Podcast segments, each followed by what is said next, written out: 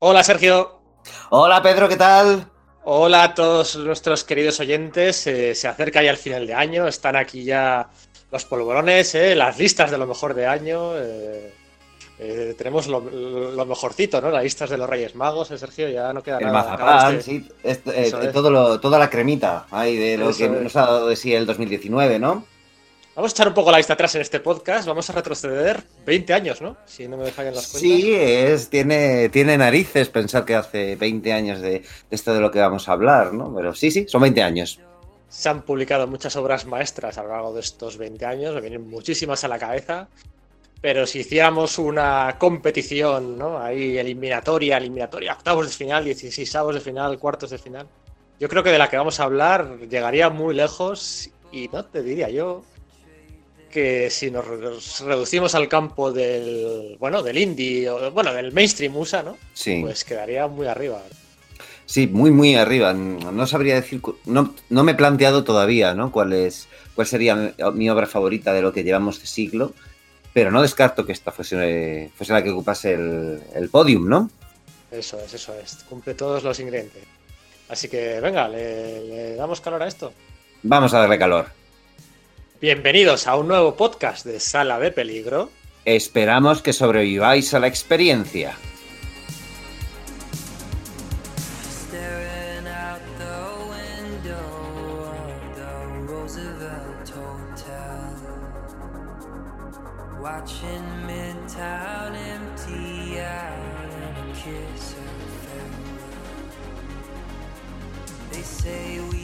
Bueno, Sergio, pues nada, vamos a hablar de ese gran cómic creado por eh, Warren Ellis en el año 99, protagonizado por un personaje nacido en, 19 en el año 1900, ¿no? Vamos a hablar de Authority, ¿no? Bueno, no exactamente. Vamos a hablar de un título que, que fue, bueno, pues que fue en paralelo a ella, ¿no? Sí, es tramposo. No, pero lo que dices de Authority no, eh, no es tontería. Quiero decir que Authority y, y Planetary surgen un poco al, al mismo tiempo. Son pues, dos grandes obras de Warren Ellis para, para el Sí. sello Wildstorm y de alguna manera junto con, yo creo que con Transmetropolitan, ¿no? Son un poco las, las Sí. tres obras con las que Warren Ellis hace la, lleva de la mano el, el cómic mainstream del siglo XX al siglo XXI, ¿no? Hace un poco esa, esa transición, ¿no? Igual también puedes hablar eso de también el sello Wildstorm de los ABC cómics estos de Alan Moore y que ya veremos que tienen Sí. algún, algún paralelismo con Planetary, pero es. no es baladí, como que cada, cada una de esas tres obras mm, cubre de alguna manera un, un aspecto y coger, bueno, pues de, parece una especie de recapitulación de hasta dónde hemos llegado en este siglo XX con el cómic eh, de, pues, de superhéroes, ¿no? O, ma- o mainstream y hacia dónde, eh, miremos hacia atrás, eh, recapitulemos y veamos hacia dónde lo queremos llevar, ¿verdad? Eso es, a mí me parece yo creo que la mejor descripción, ¿no? Y incluso hay paralelismos con lo que pasó en el cambio de siglo entre el 19 y el 20, con aquel Sherlock Holmes y más. Bueno, ¿Mm? antes de nada advierto, por supuesto, va a haber spoilers. Va a ser un podcast atípico en el sentido de que vamos a ir haciendo zigzag entre sinopsis, reflexiones, capítulos concretos, personajes, las referencias culturales que tiene a modo de anécdota, las referencias que tiene culturales a modo de elemento narrativo y catárquico. Vamos a ir totum revolutum, si no vamos a empezar el cómic 1, el 2, el 3, el 4, y donde todas las comparaciones, bueno, ya Sergio ya lo ha comparado con la línea ABC, sobre todo con, con esa liga de, de caballeros extraordinarios, también hay, se puede hacer alguna comparación con Astro City. Entonces va a ser un totum revolutum, vamos a empezar a hablar y a donde nos lleve a donde nos lleven nuestras reflexiones, porque esto está todo preparadísimo. Muchísimo. muchísimo, muchísimo, muchísimo. No, no, no hay guion, no hay guion. Así que nada, vamos a empezar. Vamos a empezar. Me parece muy habitual en la mayoría de las reseñas y reflexiones que se hacen sobre Planetary mencionar muy pronto, uh, bueno, pues los homenajes culturales pop y pulp que hace Warren Ellis. Pero yo es que eso lo pondría en el cuarto o el quinto lugar de las cosas potentes que tiene, que tiene Planetary, porque Planetary para mí es lo que decía Sergio, es hasta dónde hemos llegado, el manifiesto, una guía planetaria, como propiamente aparece en, en los cómics, hasta dónde ha llegado la, hasta dónde ha dado de sí la cultura de superhéroes, los cómics de superhéroes, los cómics pulp, hasta dónde ha llegado a dar de sí y vamos a crear algo nuevo, ¿no? Con el nuevo siglo, ¿no? Con esa, con esa obsesión que hubo por algunos autores y incluso socialmente en el cambio de siglo, a ver qué podemos conseguir, ¿no? Y cerramos capítulo aquí Y bueno, pues eh, a ver, a ver en qué surge, ¿no? A ver en, en qué acabamos. Es, venga, Es vamos a hacer un una, forma, una forma distinta de hacer los cómics. Eso es, análisis y síntesis, ¿no? Es decir, vamos a separar las partes de qué hacía funcionar esto, vamos Sí. a aislar las que, las que realmente siguen funcionando y vamos a averiguar qué engranajes eh, intermedios tenemos que, que instalar para volver a, pues a rebotear esto, ¿no? Un poco de, de algún modo. O sea, que, eh, no reboot en el sentido de, bueno, pues de los nuevos 52 o eh, post-Secret Wars de. Hickman o algo por el estilo, sino de la propia concepción de, de cómo, de, de qué, mm, de qué estilo, de qué, de- de- en qué dirección debe ir el, el cómic mainstream. Por supuesto, el de superhéroes, pero eh, yo creo que hay también un llamamiento a, bueno, pues a, a la diversidad de, de- de géneros, de, vamos, de, de géneros en el sentido de temáticas, Sí, ¿no? De, es. de- ficción, ¿no? Eh, bueno, es. esto no es, desde luego no pilla nada lejos de lo que sabemos de Warren Ellis. Por aquella época él firmó algo llamado el, el Manifiesto del Viejo Bastardo, ¿no? En el cual, bueno, pues, reivindica un montón de cosas y, y, y decía, por ejemplo, eso que le parecía ridículo que el cómic norteamericano estuviese copado por, por los superhéroes, que era como si la novela popular estuviese eh, copada por, bueno, pues las novelas de enfermeras, ¿no? Que pues parece un, un escenario ridículo y que sin embargo asumimos con, eh, con naturalidad. Y él, a través de esto, utilizando los superhéroes, sí, de algún modo, pues eh, nos pide abrazar el resto de géneros. eh, saber apreciar eh, es- esas cosas, es. a, a abrir nuestras miras un poco, ¿verdad? Eso es, efectivamente, ese manifiesto del viejo bastardo, que luego años más tarde, cuando Kirkman, Robert Kirkman, creador de Invencible y de Muertos Vivientes, cuando salió escaldado de, de Marvel, después de aquel Marvel Team Up, ¿te acuerdas? Y, eh, de, Sí. de la serie del Hombre Hormiga, de Eric O'Grady, que se postulaba a su candidatura a, a suceder a, a Bendis en Ultimate Spider-Man como si Bendis tuviera la intención de dejarlo. Y cuando, cuando, cuando Kirkman salió escaldado del cómic mainstream, él fue luego el primero en hacer un segundo manifiesto ah, abanderando eh, el que no es posible una industria en la, en la que los autores eh, compartan cómic Marvel DC con creaciones independientes, ¿no? Que solo se puede hacer una cosa, ¿no? Yo creo que transversó un poquito el, el- el Sí. manifiesto original. Yo de- creo que no iba exactamente por ahí. Es posible que hubiese una es. componente en lo que Ellis quería decir, pero Kirkman básicamente lo que abraza es el tema de no, yo estoy en, es- estoy en Image, dedico mis esfuerzos solo a Image. Y de hecho, Todd McFarlane le, le abrió los brazos eh, ante esa afirmación, porque es, digamos, un poco lo que, lo que McFarlane llevaba diciendo un poco de, pues desde el principio, desde la fundación de Image, que veía mal, pues esas, tirándole una pequeña puya tanto a Jim Lee como a, Sí. como Rob Liefeld por sus experiencias con, con Heroes Reborn y con bueno, Sí. después la posterior compra de, de Wildstorm por parte del de DC. Eh, yo creo que Kirkman simplemente se adherió, se adhirió a la pues digamos a la, a la o, o consolidó la, la ideología image, por decir algo, dentro del, del mundo editorial, más que es. una forma de entender el, el hacer los cómics, ¿no? Eso es, no, no, no, iba en contra del cómic Marvel, el, contra, el cómic DC, iba más en contra eh, del cómic de superhéroes, como Una opción, ¿no? es como única opción que entierra al resto de géneros, como que la grapa incluso era la única opción de, dentro del cómic de superhéroes que enterraba al resto, ¿no? Que había, que había muchas más opciones, que se podía hacer eh, ciencia ficción eh, pura y dura, que se podía hacer cómic de horror, que, contra eso iba. Y luego acababa firmándolo diciendo... Eh, Parte eh, del- no lo eh, recuerdo. Eso es, eh, Soy soy parte del problema. que jodan, ¿no? Fuck fuck- que eso es que te jodan, fuck you, ¿no? Eso es. Y, Sí. eh, Grande Warren Ellis. Mira, la primera reflexión vamos a hacer. Bueno, antes de nada quiero desmitificar dos cosas. Una, Planetary no es una obra created owned de que la Warren Ellis y John Cassaday o Laura Depuy o Laura Martin tenga la propiedad intelectual. Es DC Comics, el- la que tiene la, la- la propiedad de reimpresión, de, royalties, de todos, la tienen ellos, ¿vale? No debamos confundirnos. Esto es muy importante porque se le atribuye a Planetary una condición de, obra propia de Warren Ellis, no lo es, ¿vale? No lo es, es un trabajo de encargo más, como Leo Authority, que estaba mucho más ligado al universo Wildstorm. De hecho, en Planetary se menciona a Jenny Sparks en más de una ocasión. Sí, se, Y se eso menciona, quería- de hecho, la, el andadura anterior a Authority, a Stormwatch, A Stormwatch. ¿no? que, es, que es como es. muy básica y fundacional para, para Authority. Y de hecho, eh, aquí en, en Planetary le escarba incluso un poco más, le da un poco más de aprovechamiento. Aunque parece que sean solo pequeños detalles, pero te das cuenta de que Sí. de, de Stormwatch ha, ha sido la, la base fundacional para esas dos obras, ¿no? Eso es, es correcto. Y luego la otra, el otro detalle que quiero desmitificar es, em, yo como ingeniero, como fan de los números y de las cifras y de, y de las gráficas, lo que sí que quiero decir es que el, el cambio de siglo no fue entre el año 99 y el 2000, ¿vale? Sí, Matemáticamente. clásico, sí. Eso es, el cambio de siglo fue entre el año 2000 y el 2001, ¿vale? Porque el primer, el, eh, de milenio, quiero decir, bueno, o de siglo también. Sí, de, El milenio empieza en el, en el 1, entonces empiezas a contar mil años y acabas en el 1000, no acabas claro, en el, sí, 999. el número 10 pertenece a la primera decera, no a la segunda decena. Entonces, utilizando esa misma, esa, esa misma, ese mismo razonamiento, el, pues eso, el 2000. Eso. Sin embargo, es curioso porque eh, Warren Ellis en un momento dado, yo no creo que cuando empezó con todo esto, con lo del cambio de siglo, con los, con los niños del, del siglo y, y demás, a lo mejor no era muy consciente de ese dato y poco después como que hace una, eh, creo que en, que en Authority Sí. precisamente se, se enmienda un poco la plana diciendo, ya, pero como todo el mundo lo cree y, y esto se Sí. trata de realidad por consenso, pues resulta que es como si lo fuera, ¿no?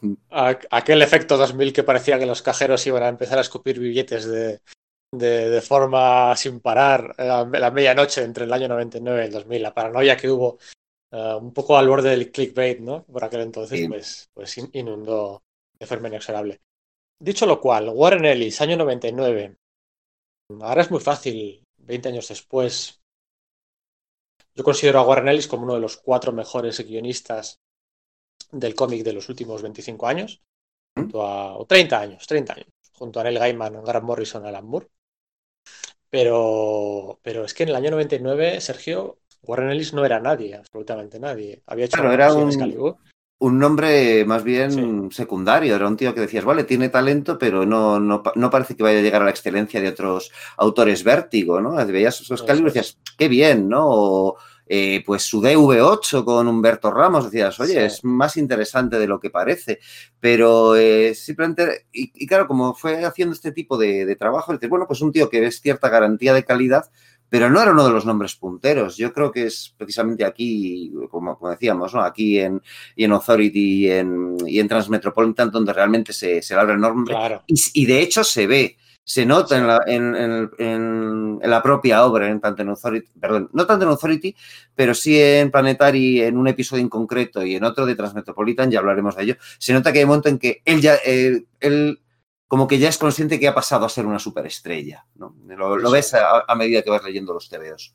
Eso es. eh, Transmetropolitan sí que había debutado antes, eh, en ¿Mm? el sello Helix, aquel de DC, Eso eh, es. que- antes de que el, el sello, el subsello, el subsello cerrase y pasase automáticamente a ser obra de, de Vértigo, pero, pero más por, por encontrarle acomodo, ¿no? Y un poquito de la marca para vender mejor, pero um, Warren Ellis nunca le podremos considerar un autor vértigo, ¿no? Así como eh, Ennis, bueno, podemos empezar a nombrar aquí a todos, ¿no? Ennis, Milligan, Azzarello, tal, no sé qué. sí, por mucho que haya hecho su Hellblazer y haya tenido sus pinitos, no es uno de esos Sí.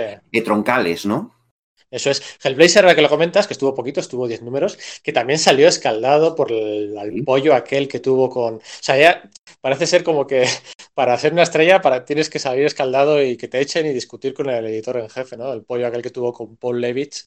Eso es, por, Por- la- por un TVO sobre un TVO sobre, sobre tiroteos en, en- en, eh, bueno, pues en, en institutos y tal, y al tiempo, y al- como que al poco, o, o ya estaba hecho el TVO, iba a estrenarse, iba a publicarse y, y entonces surgió la masacre de Columbine y se decidió pues tomarse, bueno, dejar en Eso eso y claro, es que bueno, lo que dices de estrellas, no solamente estrellas, yo eh, lo comparamos con, pues eso, con Moore, con Gaiman y demás, pero en realidad a lo mejor con quien habría que compararle más es con Howard Chaykin, porque comparten esa figura de ser Sí. l'enfant terrible, ¿no? De, Eh, cómic pe- norteamericano, ¿no? Eh, no estoy del todo de acuerdo, fíjate, porque Chaikin Ah. para mí me parece, a mí me parece un autor, sí que es eh, fan terrible y, y se repite mucho a sí mismo, pero creo que ha sido un autor que ha influido mucho más en los autores, en tres, cuatro generaciones de autores seguidas a él, que ha influido un mogollón, pero no ha tenido esa influencia en el cómic mainstream uh, o indie. Sobre los lectores, ¿no? Eh, Es decir, los lectores. lectores seguimos, seguimos recordando 20 años después el nombre de, de Warren, bueno, todo el mundo, ¿no? Pero el de es. Howard Chaykin, 20 años después de, su, de sus grandes éxitos, parecía como que, sí, ah, sí, ese tío de ahí, es verdad, era bueno, ¿no? Poco más. Sí, eso es. Y bueno, pues sí, de Warren Ellis, eh, el, el- el cómic, por cierto, el cómic aquel de, de- del tiroteo, Shoot, ah, tenía dibu- dibujos de Phil Jiménez, es una belleza de cómic, echarle un vistazo a todo el mundo que podáis. Portadas de Tim Eh. Y si Warren Ellis era pues prácticamente desconocido, pues eso, había lanzado tres Metropolitan, había hecho que Kitty Pride Es que me entra la risa. No lo voy a contar, porque igual alguno todavía se queja y se piensa que es spoiler. Ah, bueno, pues, pues, Eh, eh, va- mal lo va a pasar en este podcast. Sí, eso es cierto. Pero bueno, spoiler de otra cosa. Em, si, si Warren Ellis era, era desconocido, ni te cuento John Cassaday.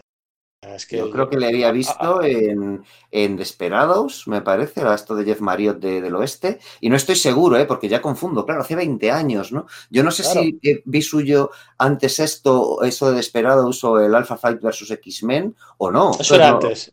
Era anterior. antes. fa- Probablemente Sí. yo le conociese ahí y me gustase mucho, ¿no? Pero, pero Ah. el, el otro día pensando es como, jo, es que a lo mejor ya vi el, el pequeño backup este con el que debutó Planetary antes de su, de su colección propia, cuando salió un complemento que salió en, en Gen Sí, 13 y no, no sé qué otra colección. En otra de Jim Lee, sí. Eso es, pues sí. Igual fue ahí donde vi por primera vez a casa. No, no lo tengo claro, la verdad. Pero sí, era eso, era un gran desconocido. Eso es, se llevaba dos años eh, trabajando de feelings por aquí y por allá en la industria, rebotando entre Marvel, DC y Wildstorm. Y bueno, pues es un. eh, esto es para contextualizar bien, ¿no? Porque al final las generaciones de lectores más recientes, mm, pues eh, John Cassaday es top, ¿no? Tú dices, bueno, pues se han reunido Warren Ellis y John Cassaday, tiene que salir algo gordo. Pero esa no era la percepción que había por aquel entonces. Y Warren Ellis siempre ha tenido muy buen ojo para. Ha sido un gran cazatalentos siempre, bueno, ya se ve en los trabajos indies actuales, ¿no? Que aunque no han llegado a esa altura, el Injection también es una especie de tratado y de autopsia y demás, pero no llega a ser lo que fue Planetary. Pero en Yo, de Trace hecho, también, es que siempre- con Injection siempre hacía la, la comparación. Cuando empezaron a ser los primeros números, como, es que a lo mejor estamos ante el nuevo Planetary de, de pero es verdad que no se quedan tanto. A mí me encanta, ¿eh? las cosas como son. sí, Pero daba la impresión de que iba por ahí y no, no ha acabado de, de golpear tanto la membrana del inconsciente colectivo de, de lector Sí. de cómics, ¿verdad? Correcto, correcto. Parece que no, no es que le falle la regularidad, porque precisamente Planetary careció de eso Sí, no, no- no tiene ninguna autoridad moral planetaria para, para mirar por encima a, Injection, no. Pero vamos, que aún así es súper recomendable. Entonces, bueno, pues hemos contextualizado, ¿no? Dos grandes desconocidos que sacan ese, ese, ese previo, ¿no? En el año 98, a finales, eh, de ocho páginas presentando a los personajes. Habían hablado creo que a- para, para hacer un proyecto para Caliber Press, pero la- aunque Sí, Casa de cierto. no sé si casi todo el primer número o algo por el estilo, pues al final eso no salió y eh, Warren Ellis debió hacer su propuesta de, de Planetary y John Cassaday dijo, sí, sí, sí, yo ahí quiero entrar. Es. Y, fue, y, y tuvo- y tuvo- Primavera nuclear. Eso es, eso es, ¿no? Que, claro, o sea, decir, Primavera Nuclear, yo recuerdo que ese TV me, me impactó un montón. Eh, eh, lo encontré en una, tienda, en una tienda de segunda mano como al mes siguiente de que se publicase en USA o algo por el estilo y, me lo compré. Era de, quiero decir, era de... eh, de, joder, lo diré, de, de, Gen 13, de Arcudi, Gary Frank, pero yo me lo compré por el, porque oje, el, el, diré, el, el complemento, ¿no? Verdaderamente. Y bueno, pues ya veías ahí un poco de por dónde iba a tirar el asunto, haciendo, Sí. bueno, pues eh, su, su mm, reconstrucción del origen de, clásico de Hulk de 1962, ¿verdad? Eso es, un homenaje a un, bueno, pues a un personaje eh, de Marvel como es Hulk, una historia además dedicada a Adam Kubert. eh, Mira, eso no lo recordaba. O sea, pone para Adam Kubert. No, no no, porque no recuerdo ningún team up entre Ellis y Kubert. Pero bueno, y son ocho paginitas en las que se presenta a Elias Snow, eh, Al batería. a, al batería y se presenta a Yakita. Una pregunta, Sergio. Tú, por ejemplo, Preacher, ¿no? Predicador de, ¿Mm? de, de. Arcenis y, y de Steve Dillon. ¿Tú consideras que mm, Predicador tiene un protagonista principal y dos secundarios o tres protagonistas principales? Yo creo que sí que tiene un, un protagonista principal y dos secundarios muy fuertes, pero, pero sí, sí, sí, sí lo considero de ese modo. No creo que sea un reparto tan coral. Creo que está más, más acentuado con, en Jesse Caster, que por, por muy carismáticos y, y- Sí, por mucho que funcionen para la trama, tanto Cas- Cassidy como, como Tulip, sí, yo creo que eh, sí, sí, vamos, sí que, creo que el protagonista es, que es Jesse. Yo, yo es que eh, aquí también me pasa lo mismo, ¿no? En Planetary. Tenemos un protagonista principal y dos secundarios o, ¿Mm? o- o Sí. tres principales, ¿no? Yo, yo ahí voy, voy variando, ¿no? Pero a día de hoy, a fecha de grabación, creo que es un personaje principal, Elias Snow. Sí, estoy y, contigo, ¿eh? Y y el batería como, como De dos hecho, de el los mejores personajes. No, no, lo, lo, perdona, lo que iba a decir era eso, que de hecho eh, al batería al final le dedican un número prácticamente hacia el final como diciendo, oye, habrá que dedicarle un poco de espacio a este tío, ¿no? Sí, Eh, sí. como tan de- es, es de justicia hacerlo. Con Yaquita pasa un poco lo mismo, es un poco anterior el, el número que dedican a, a su origen y demás, pero de alguna forma como que aparece más y tiene más interrelaciones de empezar, aprendemos más de cómo es esa persona eh, mucho antes, ¿no? Mientras que el, Sí. el- el drummer, el batería es casi Sí. un alivio cómico, ¿no? La mayor parte del tiempo que no está haciendo cosas flipantes, ¿no? Sí, eh, el batería, el número del, del debut, bueno, el debut, el flashback del batería, creo que es el número 23, hablo de memoria, es el primer cómic que me compré yo de Planetary cuando lo- ¿Sí? aquellos años en los que el- sí, sí, sí, yo empecé por ahí, que no es para nada un Punto de punto de entrada, al final ya ¿verdad?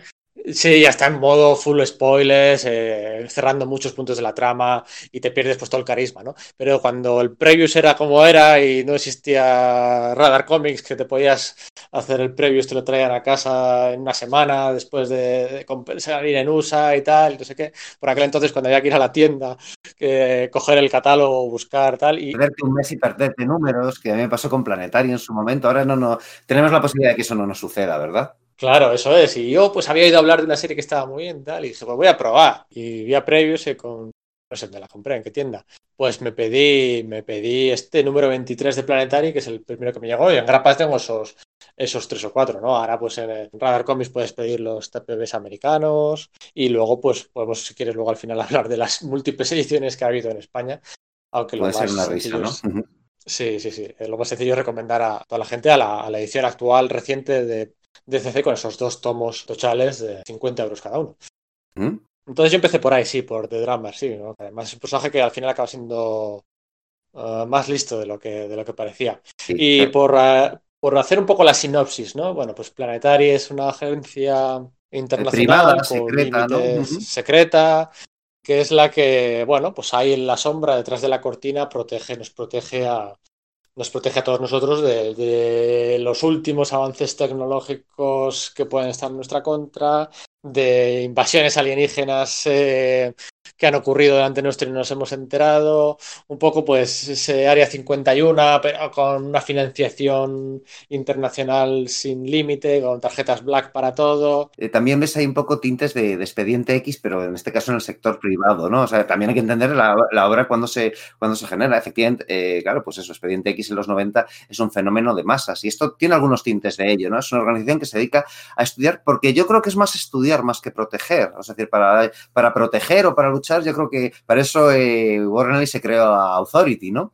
A esto, aunque efectivamente eh, acaban protegiendo, creo que el interés eh, principal de, de, la organización de Planetary, de los personajes, es el, el estudiar, el desentrañar eh, Sí, los, el catalogar. los de la, de la historia oculta y fantástica y desconocida de, del siglo XX, ¿no?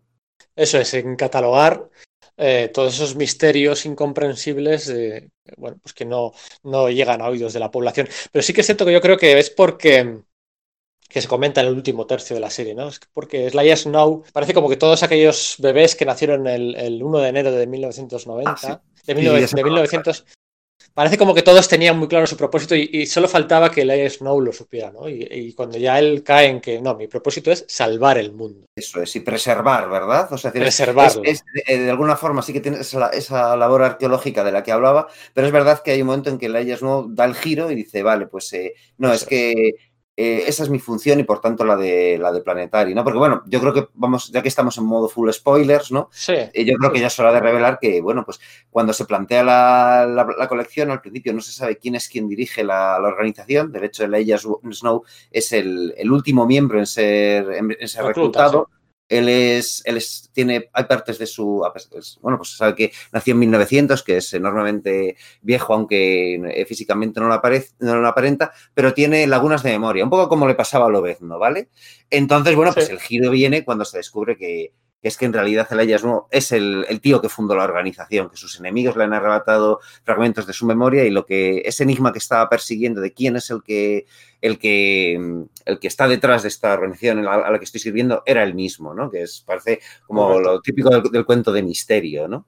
Sí, es que te preguntaba al principio, ¿no? Lo de los tres protagonistas, si son uno, y uno más dos o si son tres, porque es muy evidente que son tres patas de una misma banqueta del popurrí de géneros o subgéneros que mete Warren ¿no? Tenemos Al final no deja ser también una mezcla entre cómics de superhéroes. Ahí tenemos a Yakita como, como el exponente superheroico, es la única que viste un poco más como de cuero, con lo que podría llegar a ser un uniforme, ¿no? Superhéroe puro y duro, con reflejos, velocidad, superfuerza. A mí me recuerda mucho al, al Superman original, ¿no? El, su, su, su, set de poderes da la impresión de que Eso es, ese, es. ¿no? La invulnerabilidad, Eso lo que dice superfuerzas, correr a grandes velocidades, es. grandes saltos, va un poco por ahí, ¿no? Creo. Luego tiene la parte de ciencia ficción eh, con la parte informática de, de, batería, ¿no? De drummer, ¿no? Con todas esas eh, saltos, uh, superordenadores cuánticos, eh, máquinas eh, tecnológicas matemáticas terribles, em, superposiciones 2D, 3D, internet. ¿no? Eso, la, ciencia ficción viene por esa pata y luego está la, la pata del misterio de aventuras de detectives, de, de superespías, no apuras, ¿Sí? por parte de Laia, ¿no? Entonces ese popurrí de, de, de tres géneros están súper bien, o sea, súper bien Está equilibrados, milimétricamente, es. matemáticamente, con personajes que aparecen y desaparecen. Jim Wilder, ¿no? De, desde entre el 2 y el 15 y luego el 26, igual no le ves una vez más. Sí. Entonces, eh, está muy bien esos tres personajes porque representan los tres eh, subgéneros con los que, con los que juega Warren Ellis. ¿no? Aparte de luego todo el reparto de secundarios que, que, que van apareciendo desde, desde el principio, ¿no? Sí, porque es eso, es decir, eh, desde un principio, desde el número uno, hemos hablado de este, de, de este pequeño complemento que, que, homenajeaba a Hulk, ¿no? Entonces, digamos que sí. yo con eso me hice la idea de decir, vale, o sea, que lo que va a hacer es darle, va eh, a, a, a, darle una estructura al universo Wildstorm, generándole un pasado, un, como, un poco como parecía que, que Alan Moore había estado haciendo con, con Supreme para el universo que se había, eh, que se había independizado de Image este de, sí. de Awesome, de Rob Liefeld, ¿no? Dice, venga, sí. voy a generar un pasado Golden y Silver Age a, a este universo. Pues cuando yo vi el, el, el, el backup este de, de, Gen 13, dije, vale, van a hacer un poco lo, lo mismo en la dirección del de universo Marvel, ¿no? Entonces, claro, me llevé una gratísima sorpresa. Bueno, pues cualquiera que me conozca lo sabe, ¿no? Soy súper flipado de, las, de los, de los héroes pulp y añejos y, y, demás. Al ver que en el primer número ya habría salvas Warren Ellis diciendo, no, me voy a, sí. voy a fijarme en esa especie como de, sí, de sociedad de la justicia de algún modo, ¿no? Pero no con sí, los sí, superhéroes de la Golden Age, sino con los, los personajes pulp, utilizando eh, pastiches y, y, análogos, pues eso, de Tarzán, de, de, de, de, Doc Savage, de La Sombra, de, Fu Manchu, ¿no? Y los mezcla todos en... Eso es, ¿no? Y además es que ah, ya en el primer número tienes una carga de textualidad de la leche, pero son esos personajes que se reúnen y quieren generar un, una computadora cuántica que para resolver los problemas del mundo y lo que hacen es que al generar esa computadora se genera un multiverso eh, para, para, para descartar todas las posibilidades y uno de esos, de esos universos generados por el multiverso eh, cobra conciencia propia y ataca y, des y, les destruye ¿no? a, a este Sores Pulp. Claro, ese, ese, universo que se genera es otro claro eh, análogo de, del universo de C tradicional, de la Silver Age, con una especie de, El... de, lo, de, Liga de la Justicia que les ataca. Y casi parece que, que, que Ellis está contando un poco cómo eh, los superhéroes usurparon su lugar a los héroes pulp, ¿no? Es que a nivel es. de nombre, eso es, es, bueno, incluso a nivel de nombre, quiero decir, la palabra superhéroe hoy por hoy nosotros la asociamos, pues eso, a estos personajes que conocemos de los cómics y el cine con, bueno, pues trajes más o menos vistosos, superpoderes, identidades secretas y tal. Pero claro, es que en los años 30 y 40 superhéroes era como se llamaba a los personajes de los pulp, ¿vale? Y a los superhéroes de cómic, a lo que hoy por hoy llamamos superhéroes de cómic, se, les llamaba Mystery Men. O sea, que era. Eh, y, y, luego con los sí. años se dio la vuelta, ¿no? Y parece que esté hablando un poco por ahí, ya te da una idea de por dónde va a ir él, ¿no? Correcto, ese además, eh, que la, esta sociedad de la justicia se reúne alrededor de una mesa, ¿no?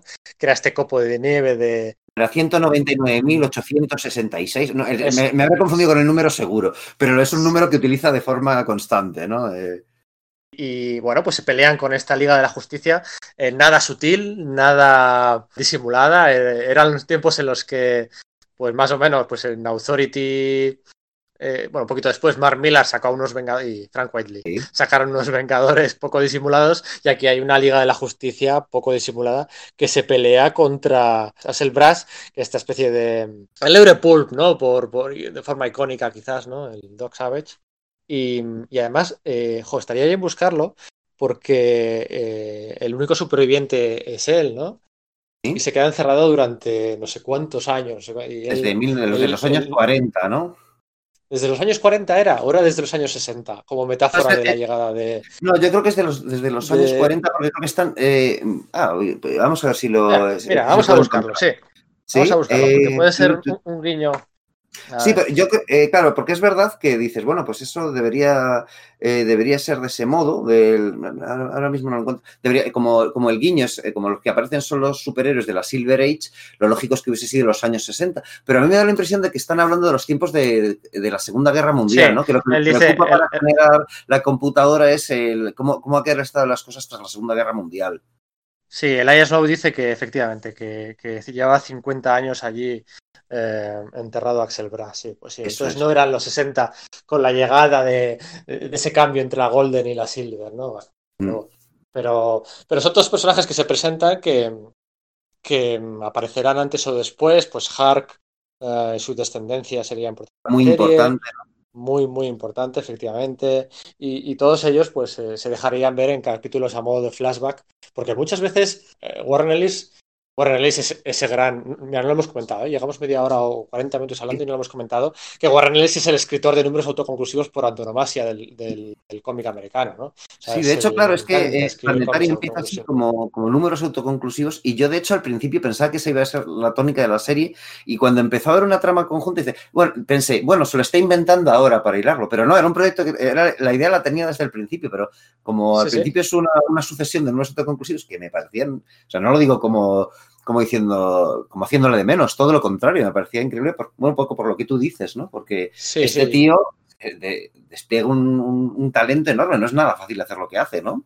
Sí, así como en Global Frequency, claro, Global Frequency claro, juega con 12, 12 dibujantes distintos y no todos tienen la misma calidad y pues, las historias de contraespionaje a mí no son las que más me ¿no? Pero reconozco que Global, Global, Global Frequency es una, una joyita de lo más interesante, ¿no? En sus Secret Avengers, aquellos seis números que hizo, me estoy acordando ahora mismo del número que hizo con David Zaja, era impresionante también, números autoconclusivos todos, eh, cada uno con una historia de lo más molona. Y aquí es un poco lo mismo, pero menos la historia esa de Los Ángeles, eh, Pero esa es la única que eh, parte en dos, ¿verdad?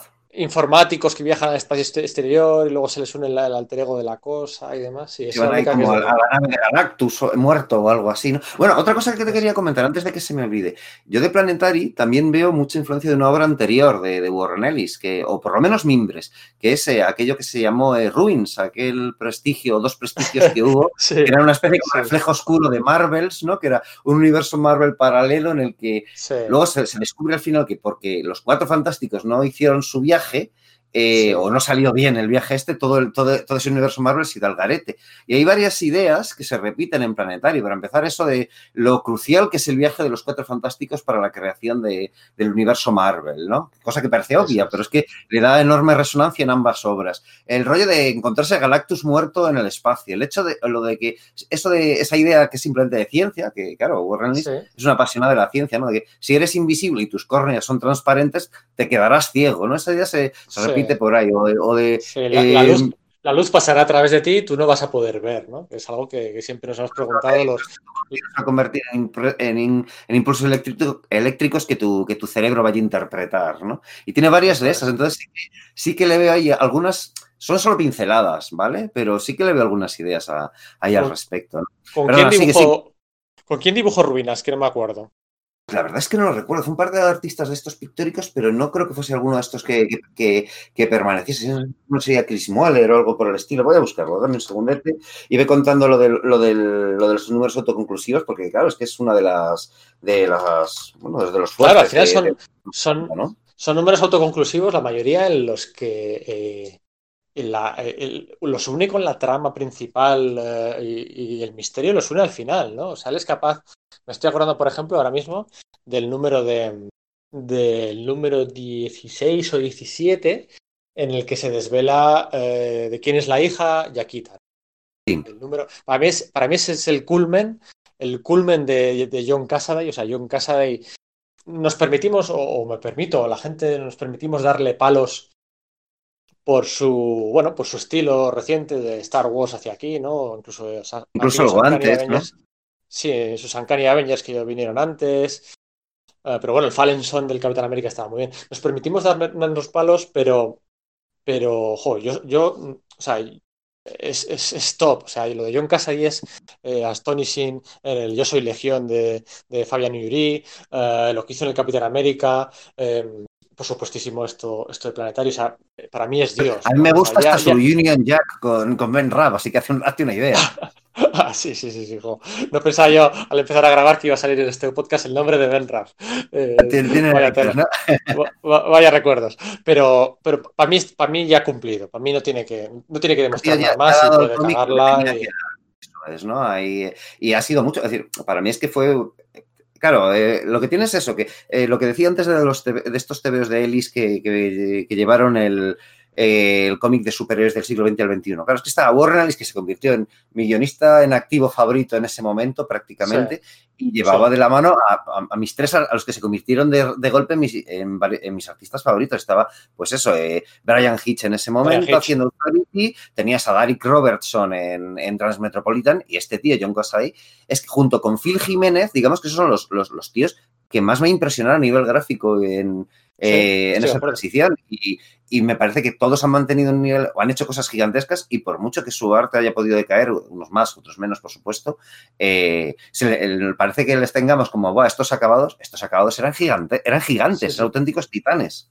Y eso que no tiene un, una- un estilo consistente en toda la serie, en el sentido de que Brian Hitch adopta por el widescreen cinematográfico aquel en Authority, ¿no?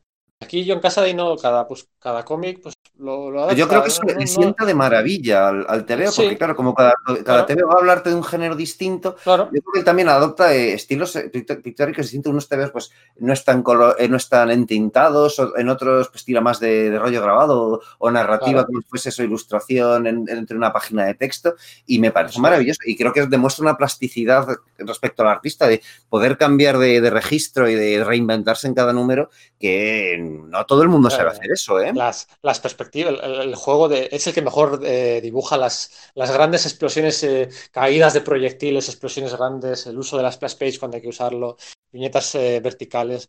Es un. Y de las portadas podríamos hablar horas y horas, como cada portada, cada logo, cada. cada- contar, ¿no? Todo es, todo es Eso un, es.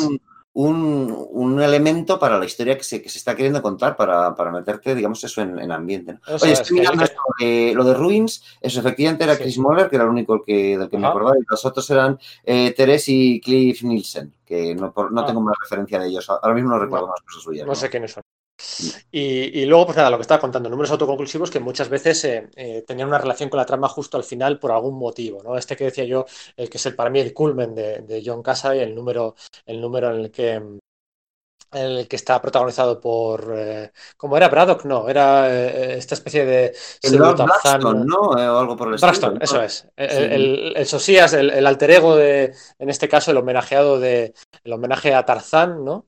Con unas, pero además con un homenaje, un homenaje eh, revisitado, ¿no? Revisitado a, a- los nuevos tiempos, porque siempre habíamos tenido la idea de ese el hombre blanco que va a, una, a un pueblo africano o asiático a dominar con su conocimiento y tal, pero aquí, o sea, aquí eh, los, los colonizados son muy conscientes de esa situación, o sea, también lo utilizan eh, Sí, para me sus muy intereses, ¿no? O sea, interesante esto de esta- le da una vuelta, sí. Le da una vuelta muy curiosa, ¿no? Actualiza, actualiza, pues claro, Tintín en el un ca- ¿De qué- sí, de sí. qué- Actualizas ¿De qué sin año? cambiar, que me parece lo más Claro. interesante de todo. Porque lo que hace es no negar que esos, esos personajes, esas perspectivas de cómo se hacían esos personajes, tanto Fu Manchu como Tarzán, eran perspe- perspectivas racistas de principios del Claro. siglo XX. Y, la, y dice, es que esto era así. Vale, pues eh, no vamos a cambiarlo, no vamos a cambiarlo, no vamos a tratar de, de- de- de- de despojarles de esa culpa, sino de, de afrontar el problema directamente, ¿no? Porque este Tarzán está ahí y, y dice que jamás se ha relacionado sexualmente con mujeres negras en el, en el continente africano porque no le parecía que, que debiera ser, ¿no? Al igual que eso, que Fu Manchu, pues es, es- el, el terror amarillo y es el gran villano de la literatura pulp, pero aquí simplemente te, cuando con el personaje Hark te dicen, no, es que, claro, a nosotros nos parecía un villano, pero es que en realidad es un, un héroe más, ¿no? O sea, es un Claro. choque- lo que es un, un choque cultural, ¿no? Y esto con, es. con Blackstone me parece súper interesante, ¿no? El, el asunto de que Blackstone efectivamente es racista, o sea, que admite Sí. antes haber tenido relaciones sexuales con animales que con, que con, Sí. que con mujeres africanas, ¿no? Y dices, Sí, sí, sí, correcto. Y sin embargo están insertos en una civilización eh, hiperavanzada africana, que, de la cual es muy fácil hoy por hoy ver a, ver a Wakanda, ¿no? Wakanda es anterior. A Wakanda, yo, sí. creo, yo creo que un Sí, poco sí. Las, las ideas posteriores que ha habido de, de Wakanda desde entonces sí se han fijado un poquito en esta reinvención de, de- Una, de- una- una ciudad perdida, una ciudad perdida y hermética, o sea, no, no, sin deseos ningunos de salida exterior. De hecho, hay una, un, un, se cierra sobre sí misma al final de este relato y dejan fuera a Yaquita, que es la hija de, de, de este Tarzán 2 y la hija de la del primer gran amor de Elijah Snow. De Elijah Snow, que, que, que, se ve forzado a, a, buscarle un hogar a, a, a quien es. Eh, joder, la que podría haber sido su hija. Sí, la que podría haber sido su hija, pero que ejemplifica la que podría ser la mayor de, de las traiciones, el mayor de los dolores que podía haber tener, el sí. hecho de que su amor le, le, traicionó con este tipo que sí, le caía bien, pero que sabía que, que vamos, que era un pieza. Y sin embargo, sí, la, le buscó un hogar y luego la, la eh, no sé, como que la, la, la, mete en su equipo y se nota que, que no, que, que, que, no proyecta nada de esa, de esa decepción sobre ella, ¿no? Cosa que es, pues, no sé, o sea, que es, es, que está verdaderamente bien, bien hecho, ¿no? Sí. Oye, ahora que, ya que estamos con esto de los socias pulp y tal, yo quería hacer un, quería comentar una cosa, es que yo creo que una de las cosas que hace Warren Ellis es tirar mucho de, la, de las ideas de Philip José Farmer, el, el escritor este de, pues, de, de, ciencia ficción, el de A vuestros cuerpos dispersos y tal, sí. que durante los años 60 y 70 eh, eh, escribió algunos, algunos relatos, algunas novelas pulps, eh, como contando, como si fuesen biografías reales, eh, las historias de, pues, de Doc de Tarzán y de alguno más, ¿no? Entonces, de ahí sacó una idea que era la, idea de la familia Walt Newton, ¿no? Que dirás, ¿esto qué es? Bueno, pues lo que Philip José Farmer plantea es que todos estos personajes pulp forman parte de un universo compartido, que en el fondo todos son familia, de una, de una familia que, estaba en la, durante la época de la Francia revolucionaria, eh, que vio caer un meteorito y que de alguna forma todos sus descendientes, que son eso, desde el llanero solitario al avispón verde, a la sombra, a todos, eh, por eso son excepcionales, ¿no? Y además que es una idea muy curiosa porque dices, joder, es que esto lo hizo Philip José Farmer en los años 60, que es cuando, eh, bueno, pues el universo Marvel se empieza a fraguar y sobre todo cuando Roy Thomas, que es un gran aficionado al pulp, eh, toma la, un poco las riendas del asunto y decide sistematizar la, el, cómo, cómo se comporta el universo Marvel. Por supuesto que esas ideas están ahí desde el principio con, con Stan Lee y, y, anteriormente con DC, ¿no? Pero esa idea de vamos a explorar a fondo cómo interaccionan entre sí las, las, las distintos escenarios de, de, este telón de fondo que es el universo donde, donde vivimos, pues lo, quizás los, los, miembros los fueron sacados de, de, esta idea de Philip José Farmer, ¿no? Y yo creo que Warren Ellis es muy consciente de eso y por eso también lo incorpora, ¿no? diciendo, no, es que esto es básico para el sí. sí, porque además desde, desde, la perspectiva, bueno, de aquí de España, ¿no? De Europa, yo creo que no hay tanta potencia en lo que, lo que a estos personajes pulp se refiere como la que hay en el mercado norteamericano, incluso británico. O sea, allí mm. la potencia de esto es mucho mayor. A la, a la, esta sensación, este, este feeling queda un poco diluido desde nuestro punto de vista cultural, pero es que allí es, es terrible. O sea, es que Dos, son como iconos culturales reconocidos, ¿no? No sé. O sea, claro. es que. Y esto que te decía del universo, o sea, como que allí la gente sabe cosas tan curiosas como que. Que no sé, que el, que el avispón verde resulta que es que es el sobrino del llanero solitario porque era de la misma empresa editorial, que es como el, la primera idea esa de, de universo compartido, de, de una, de una ficción de este tipo y que hasta esto a lo que estamos súper acostumbrados los lectores superiores, no somos muy conscientes de que se hereda directamente de ahí. ¿no? Bueno, de hecho, claro, con, el, con lo del episodio de la tortura de William Leder, ¿no? Se, se hace sí. mención expresa, ¿no? Con este personaje, este socias que hacen, pues mezcla un poco a, a, la sombra con el avispón verde y dicen, sí, bueno, este era el hijo del, del el, llanero solitario. El, ¿no? el, hijo que no era el hijo, que sí. Eso es, sí, sí, sí, eso es. ¿no? Que es, es, una idea bastante buena, ¿no? De, no, me, arrebataron, mi, mi, de, mi, herencia, mi legítima herencia genética, ¿no? Y eso es lo que motiva a esta especie de una... malvada, ¿no?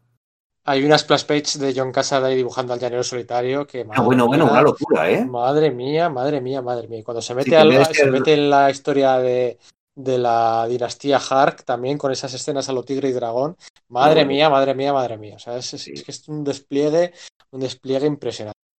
Eh, vamos a hablar un poco de los cuatro, porque no hemos hablado mucho de ellos. Eh, y bueno, pues son los, los enemigos, ¿no? Los enemigos mmm, avariciosos y, incluso te diría que, que. Te diría que. A ver qué palabra utilizo, a ver si la utilizo bien. Te diría que Randall Dowling, ¿no? Este Red Richards ¿Mm? malvado, te diría que, que es lo que tienes envidia de no haber nacido en 1990 y de no ser en 1900, en 1900 perdón, siempre digo, sí. siempre digo 1990, pero es 1900. Tiene envidia de haber nacido ahí y de no ser uno de los hijos del siglo, ¿no? Y no tener Creo que hasta esa textual importancia. Tiene el flashback con, con, con, sí. con William Leder, ¿no? no sé si lo llega a hacer textual, desde luego con, con, con Leder, ¿no? Con la antorcha humana es total, o sea, es absolutamente así. Pero sí, yo creo que eso es, por lo menos se, se deja ver, ¿no? Me he estado releyendo eh, los TVOs estos días y, y, esto que me acabas de decir no, no, no, me, no, me, choca en absoluto. No sé si se llega sí, a decir sí. de forma actual. Y por eso buscan, por eso buscan, eh, bueno, pues en la sangría, que es otro concepto eh, propio de Stormwatch y de Authority, buscan sí, en la sangría la, un mundo... El espacio que hay entre multiversos. Un mundo alternativo. Eso es como el multiverso buscan pues un mundo alternativo con el que pactan en, bueno, pues eh, entregar todos, eh, eh, quedarse con todos los conocimientos y avances científicos, un poco como el Doctor Muerte, ¿no? Que, que, que, se queda todo lo mejor para él y, y, que podría salvar a la humanidad si no se lo quedara, a la máquina del Por tiempo. Luthor, ¿no? Que podría curar el cáncer dedicándose a hacer robots para destruir a Superman, ¿no? Y pactan con esta raza alienígena, pues pactan entregar la Tierra 50 años después de ese primer viaje al espacio que coincide con el, con el año 61, ¿no? El, el, el, año en el que debutaron. Yo creo que es que de hecho hay una enorme carga de metatextual y yo creo que ahí Warren Ellis no le para de lanzar puntas al, al, universo Marvel porque por un lado da la impresión de, fíjate, yo creo que, no sé, o sea, que todos tenemos un cariño a los cuatro fantásticos del universo Marvel de narices, pero ahí como que lanza una, un, un, poco de mala baba diciendo, no es que, ¿recuerdas ese episodio donde los miembros de los cuatro van buscando a los equivalentes del universo DC y los matan antes de que sean nada? Es como, es que esto mató ese sentido de la maravilla, ¿no? No es que estos tíos, efectivamente, sí. Red Richards puede viajar a la zona negativa y nunca cura, ha tratado de curar el cáncer, ¿no? Es como casi un rollo de decir, vale, nos hemos hecho más realistas, pero no lo son del todo porque no democratizan esa, esa idea. Y de hecho, el, el, esa, esa tierra alternativa con la que han hecho el pacto para, para, eh, para, obtener los poderes a la que entregarán nuestra, eh, nuestra Tierra, sí. bueno, la Tierra Wildstorm, es un lugar en el que todos los personajes son, son, son superpoderosos, son, son metahumanos. Superpoderosos. Eso, eso es con lo cual, y, y, da la impresión de que el rollo que está diciendo es que, es que claro, eso es el universo Marvel de algún modo, ¿no? En el que ya todo sí. el mundo es así y lo único que, lo, de lo único que, de que hablan sus TVOs es de las, las peleas entre ellos. Son, son TVOs superhéroes hablando de, de TVOs de superhéroes. Y lo presenta como algo negativo, ¿no? No sé, a mí me, me, da un poco, un poco esa idea según lo leía. Sí, el más de lo mismo. Esto que estamos contando, para que la gente se sitúe, es eh, en la recta final, finalísima. No sé si el número 24, 25 o 26. Planetary son 27 números, lo hemos dicho porque es eh, mega obvio. Son 27 números publicados entre febrero del 99, ¿vale, chicos? No abril del 99, como ponen todos los lados. Febrero del 99, ¿Mm? ¿vale? Que hay que documentarse bien. Y eh, el año 2009, donde publicaron el número vigésimo séptimo, que es una especie de epílogo, la serie había acabado dos años antes, el número 26, pero hay un epílogo de lo más bonito, gracioso y, y, y divertido, ¿no? Pero esto que estábamos contando de que se descubre ya todo el, el, el pastel de, del Randall Lowlin, Red Richards, de Kim Suskin, eh, científicos nazis, por supuesto. Esos hijos de científicos nazis, de la gente que vino con, con Von Braun, de, de, de, estar desarrollando los cohetes del ejército alemán durante la Segunda Guerra Mundial, a, a generar el, pues, los programas de, vamos, para llegar al espacio de, los Estados Unidos, ¿no? Que también tira mucho eso, eh, Warren Ellis, de, referencias al mundo real, ¿no? En el, en el, sí. en el número 2 tienes eso, ese grupo, esa secta japonesa que parece una mezcla entre el, el culto de Yukio Mishima en los años 70 y, y aquel que, que, liberó el gas sarín en, en el metro de Tokio, ¿no? Así que sí. tiene siempre esa, ese tipo de referencias, ¿no? No es, eh, por eso iba un poco lo que dices de, de estos tíos que son egoístas, que, que, que acumulan eh, la, la, tecnología, que podría cambiarlo todo, eh, no interactúan con el resto del, con el, con el mundo real, ¿no? Lo dejan ahí. Parece que Warner les rompe una lanza en plan de sí, es que sí que tienen que hacerlo, ¿no? Y, y lo hacen su obra, ¿no? Normalmente, de, esta forma que te digo, haciendo referencias a, a hechos, hechos, muy curiosos de, del mundo real, porque el mundo es un lugar extraño y hay que mantenerlo así, ¿no? Que es un poco también el eslogan de la serie, ¿no? Eso es que, de hecho, se, se, se, se crece Warren Ellis y, y, según va pasando la serie, utiliza cada vez más el, el, el motu propio, el, el, el, lema ese, ¿no? Y hay que mantenerlo así y hay que mantenerlo así, ¿no? Es como cuando alguien entra por primera vez a la, a la cabina del Doctor Who, que siempre dice es más grande por dentro de lo que parece por fuera, sí. pues eh, es, es, aquí es lo mismo. Se dispara, ¿no? Sí que, quería, sí que quería comentar que el número ese que has dicho, en el que los cuatro se cargan a, a Superman, Wonder Woman y Green Lantern, verde, ¿no? uh -huh. que además lo hacen de la forma más, más sádica posible.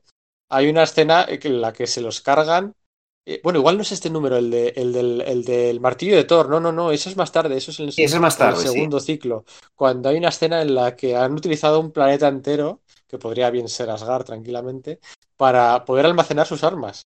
Han matado una... a toda la población de un planeta y es un osario enorme. Eso simplemente sí. son como las eh, armas colgando en, en, el aire, un poco. Recuerda sí, un poco a, eso, a Matrix. A los Matrix. Es, sí, eso es, eso es, tío. Esto es así. No se van solo a Pulp Fiction, es que eso, sí. Warren Ellis es muy consciente de que Matrix te pega un, sí. da un golpe a la, a la imaginería colectivo de finales del siglo, XX, del siglo XX bestial y claro que lo incorpora a esa estética con el personaje este de, de Ambrose, ¿no? Es como, ostras, total, ¿no? Mira, pues no hemos hablado de Ambros. Vamos a meter un poco de música porque hay que beber agua y refrescar un poquito la, la boca. Y al volver, eh, vamos a hablar de, de, Ambros, pero vamos a hablar. Jo, yo, quiero volver a reflexionar sobre pues este cambio de paradigma cultural entre siglos. Eh, que me parece que es el, el mensaje más potente de, de Planetary. Y quiero hablar de Sherlock Holmes.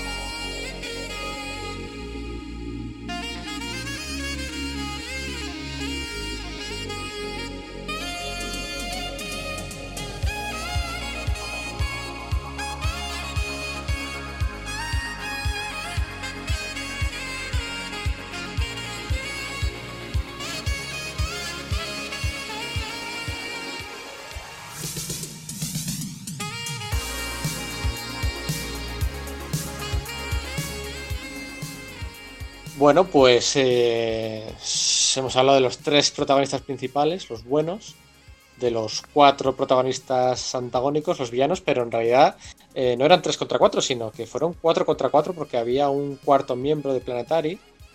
De, bueno, Planetary, miembros le sobran a lo largo del planeta, que si Tokio, que si Brasil, y Nueva York, que si Gotham City. Muchos tiene muchos empleados, ¿no? Pero, Eso es, pero, pero miembros de, de, de, círculo interno, por decir algo, ¿no? Eso es. El, el, tres, cuatro, ¿no? El equipo de asalto, ¿no? También estaba formado por, por Ambrose Chase, ¿no? Que tenía unos poderes de alteración de, de distorsión, alteración del espacio y del tiempo en un campo cercano, ¿no? Digamos, un efecto visual muy chulo, además. Eso que estaba muy, muy, con mucho paralelismo con, con, Matrix, ¿no? Y además eso de darle también unas pistolas y las secuencias espectaculares de, de acción y de tanto de sí. las balas moviéndose, él saltando y claro, era, era, evidente, ¿no? Eso. Y bueno, pues muere en una, en una de las misiones antes de que antes de que todo empiece a ir realmente mal y de que Randall Dowling uh, secuestre a Laia Snow y le ponga unos implantes uh, para que olvide la memoria, a cambio, olvide. Espera, voy, a hacer, ¿no? voy, a, voy, a, hacer un, pequeño, un, pequeño, desvío, porque hay una cosa que, que, que, hemos hablado antes, que no hemos hablado antes de, de estos tíos y que me, igual aquí tiene, tiene cierto sentido. Sí. De Randall Dowling se supone que es, que es un equivalente de, de Mr. Fantastic, de Reed Richards, pero que no tiene ese poder de, de, alargarse físicamente, sino mentalmente, ¿no? Como que puede sí. eh, meter su conciencia en, en, las mentes de otras personas. Y sí, eso luego... Eso es, pero eso luego no se llega a utilizar nunca. Yo suponía que, que los que los mismos bloqueos de memoria de Laia iban a ser, pues eso, de fragmentos de la personalidad de, de y eso al final no se utiliza. Hay varios, eh, varios cabos sueltos en, en, aquí en esta serie, en, en, Planetary, que como eso, como ese personaje ficticio que, que, al que van a buscar precisamente la misión en la que, en la que muere Ambrose Chase, que yo creo que no vuelve a aparecer ni se vuelve a utilizar nunca, ¿no? Es, es de, de, hecho, de hecho, ese personaje, eh, y voy a hacer ruido porque voy a buscar la referencia en la página, ¿Ah? ese personaje le menciona, eh, le menciona a Warren, bueno, Warren Ellis, le menciona eh, eh, Laia Snow al final de la serie de una forma súper metatextual. Dadme, por favor, un es que, minutito, que yo creo sí, que... Sí, voy, pongo un poco en antecedentes. Es, una sí, misión, sí. es un número en el que la, la, misión del equipo de Planetary, antes de los tiempos de... Es como una, una historia en retrospectiva, con, cuando, bueno, pues eh, Layas no era el, el, cuarto hombre antes de, de, ser secuestrado por Random Dowling, como ha, dicho, como ha dicho Pedro. Y, bueno, pues van a hacer una incursión la gente de Planetary en, en una de las, de las instalaciones de los cuatro. En realidad es una trampa, ¿no? Pero lo, la, lo, el experimento que están llevando a cabo los cuatro es generar un universo ficticio, totalmente detallado, de forma que exista la posibilidad de que por, por acumulación de información, por eh, que de- da- al darle tanto relieve a, esa- ese, mundo ficticio, ser capaz de, de que algunas partes de ese mundo eh, traerlas a nuestra realidad, que se hagan reales, ¿no? Sí. Entonces, eh, Sí. se, se trae uno de esos personajes, pero yo creo que no vuelve a aparecer, ¿no? Sí, ese personaje, eh, otro inciso del inciso. Ese, ese capítulo, que es el que tiene la portada con el misil Sobre en una, la una- casa, ¿no? Eso es, sí. Sobre una casa, era. Una no sé si edificación. era el misil o la primera. Sí, o la primera página, no me acuerdo muy bien. Ese episodio, eh, digamos que está dedicado a Grant Morrison. Está, de hecho, lo pone, ¿no? Dedicado a Grant Morrison y está un poco jugando con, con conceptos de Grant Morrison. Y es que Phantomex, por ejemplo, ¿no? Eh, que Sí. es un personaje que luego Grant Morrison haría lo mismo en el, en el, en el, en los X-Men, ¿no? Era un personaje son- que había evolucionado en un universo, en un mundo experimental de bolsillo, ¿no? Y como una especie de placa de cultivo, ¿no? Como Yo lo vi un poco de como la inmateria de, de Prometea y, y Alan Moore. Pues eso, también eso, o sea, es que es eso, que mientras que Alan Moore está haciendo los, sus ABC Comics hay algunas ideas similares, ¿no? Por esto de la inmateria de, de Prometea, no sé, mundo imaginario Sí. que parece que incursiones en el nuestro, parece que colisiona con esto, pero es verdad lo que, lo que dices de la referencia a Morrison, ¿no? Del, de, claro, de la línea ABC también tenemos... eh, pues claro, recordáis la, la Liga de los Caballeros Extraordinarios, aparte de Tom Strong, del que podemos sacar mucho con ese Axel Brass del que, del que hemos hablado. Claro. Pero de la Liga de los Caballeros Extraordinarios, que era un- una unión de los personajes victorianos, ¿no? Pues también tiene aquí su, su, su equivalente, ¿no? Que es de lo que querías Sí. hablar en un principio, ¿no? De Sherlock Holmes, ¿no? Sí, sí, eso es. Pero espera, vamos a cerrar primero eh, el cabo suelto este, ¿vale? Sí, sí, Porque sí, la nave esta en la que había vuelto el Spectron, eh, el Spectron no vuelve a aparecer, pero la nave es la que utilizan en el último capítulo para intentar traer de vuelta a Ambrose Ah, Chase. Y tengo aquí delante la página y el, el diálogo es el siguiente, ¿no? Le dice Elias Snow, le dice a, a Yaquita, eh, la, la edición es de norma, ¿eh? Supongo que la traducción no, no cambiará mucho a la de ECC, ¿no? Pero dice algo así Elias Snow, vamos a usar una nave para volar hacia una realidad ficticia, que es donde creen que está Ambrose, eh, Ambrose Chase. Y dice Yaquita, nunca descubrimos qué le pasó a la persona que trajeron con ellos. Y dice Elaya, o Warren Ellis, dice, y nunca lo sabremos. No hay razón para suponer que se quedó aquí. Vivimos todos en planos bidimensionales de información. Recuerda, esto es un concepto que ya habían tratado antes. El hecho de que vivamos y respiremos en 3D es un efecto secundario del universo. Y ahora escucha, Sergio. Podría estar viviendo en otras historias escabulléndose entre página y página, navegando por una biblioteca entera. O sea, es el mejor Warren Ellis, es, eh, esas eh, mm, eh, metalecturas eh, hardcore de ciencia ficción a la vez que referenciales al cómic. Porque Es, esto que eh, dices de lo del, de, ese diálogos. de que su universo es bidimensional y que son el, el batería, si mal no recuerdo el momento en que dice, no, es que es como si fuese una, una serie de discos duros apilados uno encima del otro. Eh, se relaciona también con el número anterior, que es como la, la metáfora, la- el análogo del Doctor Extraño, ¿no? Que eh, Elijah Snow tiene un, un viaje con, con una droga psicotrópica y, y se empieza a introducir muchísimos conceptos del, del microverso, Sí. de, lo- de la física cuántica, pero a nivel eh, subatómico y, y pequeño y tal.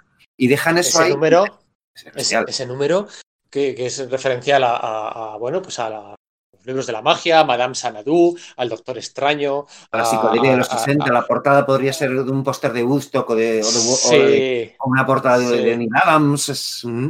eso es, sí, señor. Em, con, con esa reflexión de siempre, ¿no? De que la magia en realidad es ciencia muy avanzada, ¿no? Ese número es, es brutal. Y lo que quería comentar de, de- Hemos mencionado a la Liga de los Caballeros, de, de los Hombres Espera, deja- Caballeros Extraordinarios. es- es- es sobre este, porque los- el- lo que quería decir al final es que esa idea de eh, ya ahí adelante que lo de da la impresión de que lo de los discos duros, información plana, acumulada sobre información plana, que es como conciben el universo aquí y que tiene sensación de, de tridimensionalidad, claro, es que eso es un cómic. Es como si los personajes de repente, de algún modo, fuesen conscientes de que viven en un universo que es parecido a un cómic, ¿no? Una página so- eh, eh, bidimensional una sobre otra conteniendo información y dando una impresión de tridimensionalidad, ¿no? Que es como, vaya, vaya, has hecho un poco la de Grant Morrison Sí. en Animal Man, Sí. pero dándole un, un vuelco como de ciencia hardcore, que es lo que te gusta, ¿no? Que es una de las cosas que me parecen maravillosas de este autor. Es, es maravilloso. Em, vamos, a, vamos a volver a la idea con la que hemos empezado, ¿no? El, cesión del testigo, el relevo generacional entre siglos de la cultura pop, de, la- de- de los cómics de superhéroes. Porque, porque está ahí, ¿no? O sea, yo tengo ahora mismo delante el primer número del segundo volumen. en el que Elijah Snow está, es que es, es, redundante decir que está magníficamente dibujado. Es que, es que mm, pero, pero, pero, efectivamente lo está, ¿no? Pero lo está, o sea, es que, joder, además yo creo que la, la, colorista que mejor usa el rojo de la historia del mundo del cómic es, eh, es Laura Martin. Sí, sí, sí, sí, porque cualquier otro ha conseguido una cosa estridente, pero es que aquí o en, o en, Authority, cuando estás viendo la sangría, te parece que algo armónico ver todo, sí, todo en rojo. Es como, ¿cómo consigues eso, tía? Y el mejor, des, el mejor despliegue, por ponernos pijameros, el mejor despliegue de poder puro y duro de, de, Scott Summers, de Cíclope, que me perdone Walter Simonson, que me perdone Walter Simonson, el mejor despliegue lo han hecho John Casaday y Laura Martin. En ese momento en el que eh, después de esa viñeta dice Lobezno, eh, Summers, la próxima vez que te, que te, sí. que, te que, que, te discuta porque eres, porque eres el jefe, recuérdame este momento, ¿verdad? Estamos hablando de esa viñeta, ¿no? Eso es, esa viñeta. Oh, qué bueno. Ay, me encanta grabar contigo, Sergio. eh, eh, tengo aquí delante eh, la conversación que tiene Elijah Snow con Sherlock Holmes. Sherlock Holmes, eh, bueno, pues escondido y parece que pues también miembro de una pequeña cábala de seres anómalos. Gente, gente anómala y poderosa trabajando en las sombras en el siglo XIX para preservar la cultura como lo harían en el siglo XX planetario los cuatro, ¿no? Una cábala pues con, con Rour, el Karnaki, con, la, con Griffin, con, con Drácula que también aparecen. Le dice. Frankenstein, eso es. Todos esos mitos de, de la cultura pop, ¿no? bueno, pues no, no, es pop, es de la literatura, yeah. que es, al final era lo importante en, eh, en el siglo XIX, ¿no? Luego también habrá un homenaje a, a, Julio Verne con ese viaje a la luna. En, en sí, sí, sí, el Club del Cañón, ¿verdad? Eso es. Y aquí le dice, yo creo que es el mensaje de la obra, ¿no? Le dice Elijah Snow a Sherlock Holmes. Verás, eh, este, relato es un flashback, ¿vale? Está ambientado, pues no sé, el año 20, 30, 1919 en Alemania, ¿vale? Eh, le dice Slaya, verás, sé desde hace un tiempo lo que tramaban ustedes durante el siglo pasado, pero este es un nuevo siglo, distintas reglas. Y por mucho que le respete y admire, yo no hago las cosas como usted, y no veo las cosas como usted. Y creo que esa conspiración va a terminar aquí mismo. ¿Vale? Al final es lo que hemos venido hablando de, del relevo, del relevo generacional, ¿no? De, del manifiesto del viejo bastardo, de, bueno, pues de todo, ¿no? Del cambio del siglo XIX al XX y del XX al XX. No, lo, el tema este de eh, no dar la espalda al pasado, pero sí dar la cara al futuro, ¿no? Es decir, no olvidar, porque, es. Porque, efectivamente, jo, es que el, la propia planetaria es una especie de labor de arqueología, ¿no? Te cuentan cómo, qué es lo que te ha llevado ahí, pero decir, no, no nos podemos quedar anclados aquí. Claro, tenemos dice, que continuar. Holmes, nuestra ¿no? esperanza nuestra esperanza era que nuestras mentes solucionaran los problemas de la sociedad humana y construyeran un nuevo mundo con los restos del viejo, pero pronto quedó patente que ciertas de nuestras ideas eran aptas para ser discutidas en los periódicos, pero demasiado radicales para la realidad. Eugenesia, y es verdad, o sea, es súper es, metatextual, ¿no? Eugenesia, reeducación, una economía controlada, un mundo cuerdo se basa en estos conceptos, pero todo indicaba que nadie estaba listo para ellos. Pues sí, pues todos aquellos personajes de ficción, pues quizá eran demasiado adelantados a su tiempo. Y por eso u otra. Como, como villanos, en lo, por ejemplo, eso, con, claro. en, la, en, los escritos de Verne, ¿no? Que si todos son eh, científicos claro. locos de algún modo, pero que tampoco es que estén locos del todo. Lo que dicen es, eh, tienen cierto punto de razón, pero, pero claro, es tan radical el asunto que dices, no, te tengo que considerar claro. un porque no estás considerando Tuvo, el coste humano, ¿no? Tuvo que venir Stan Lee para que para, para hacer científicos molones, o sea, para, para, para, para cambiar el paradigma. Eh, de, esto es así, radical y una afirmación. De no, no, no, no, no, no, estoy muy de acuerdo. ¿eh? Ya, ya lo hicieron antes, justo antes eh, los de DC. Piensa en Ray Palmer, piensa en Barry sí, Allen. Es yo creo que es en los, a finales de los años 50 cuando se tiene ese cambio de paradigma de decir, no, es que los niños tienen que ser educados en la ciencia. Vamos a, que, que, vamos a hacer que los los científicos sean héroes. Y yo creo que Stanley recoge ese testigo con Bruce Banner, con Reed Richards, con Hank Pym y lo lleva más allá, pero que el testigo estaba, estaba hecho en, en los cómics de sí, vale, vale, sí. Es ese momento en el que los Estados Unidos se, se, dan cuenta de que bueno, pues eh, los rusos han puesto un Sputnik en órbitas y que a lo mejor hay que hacer de los niños científicos, ¿no? Y dicen esto de, sí. bueno, eh, vamos a, a, ver cómo, no sé, como que el, el, paradigma cultural cambia, decir, venga, vamos a educar a los niños en la ciencia. Yo creo que es un te poquito... Te lo compro, te lo compro, sí, vale, te lo compro, vale. argumentado, dices, ¿verdad? Genial. dice, Sherlock, Dice Sherlock Holmes, la, la conspiración de la que usted habla tenía la intención de ser una conspiración abierta, señor Snow.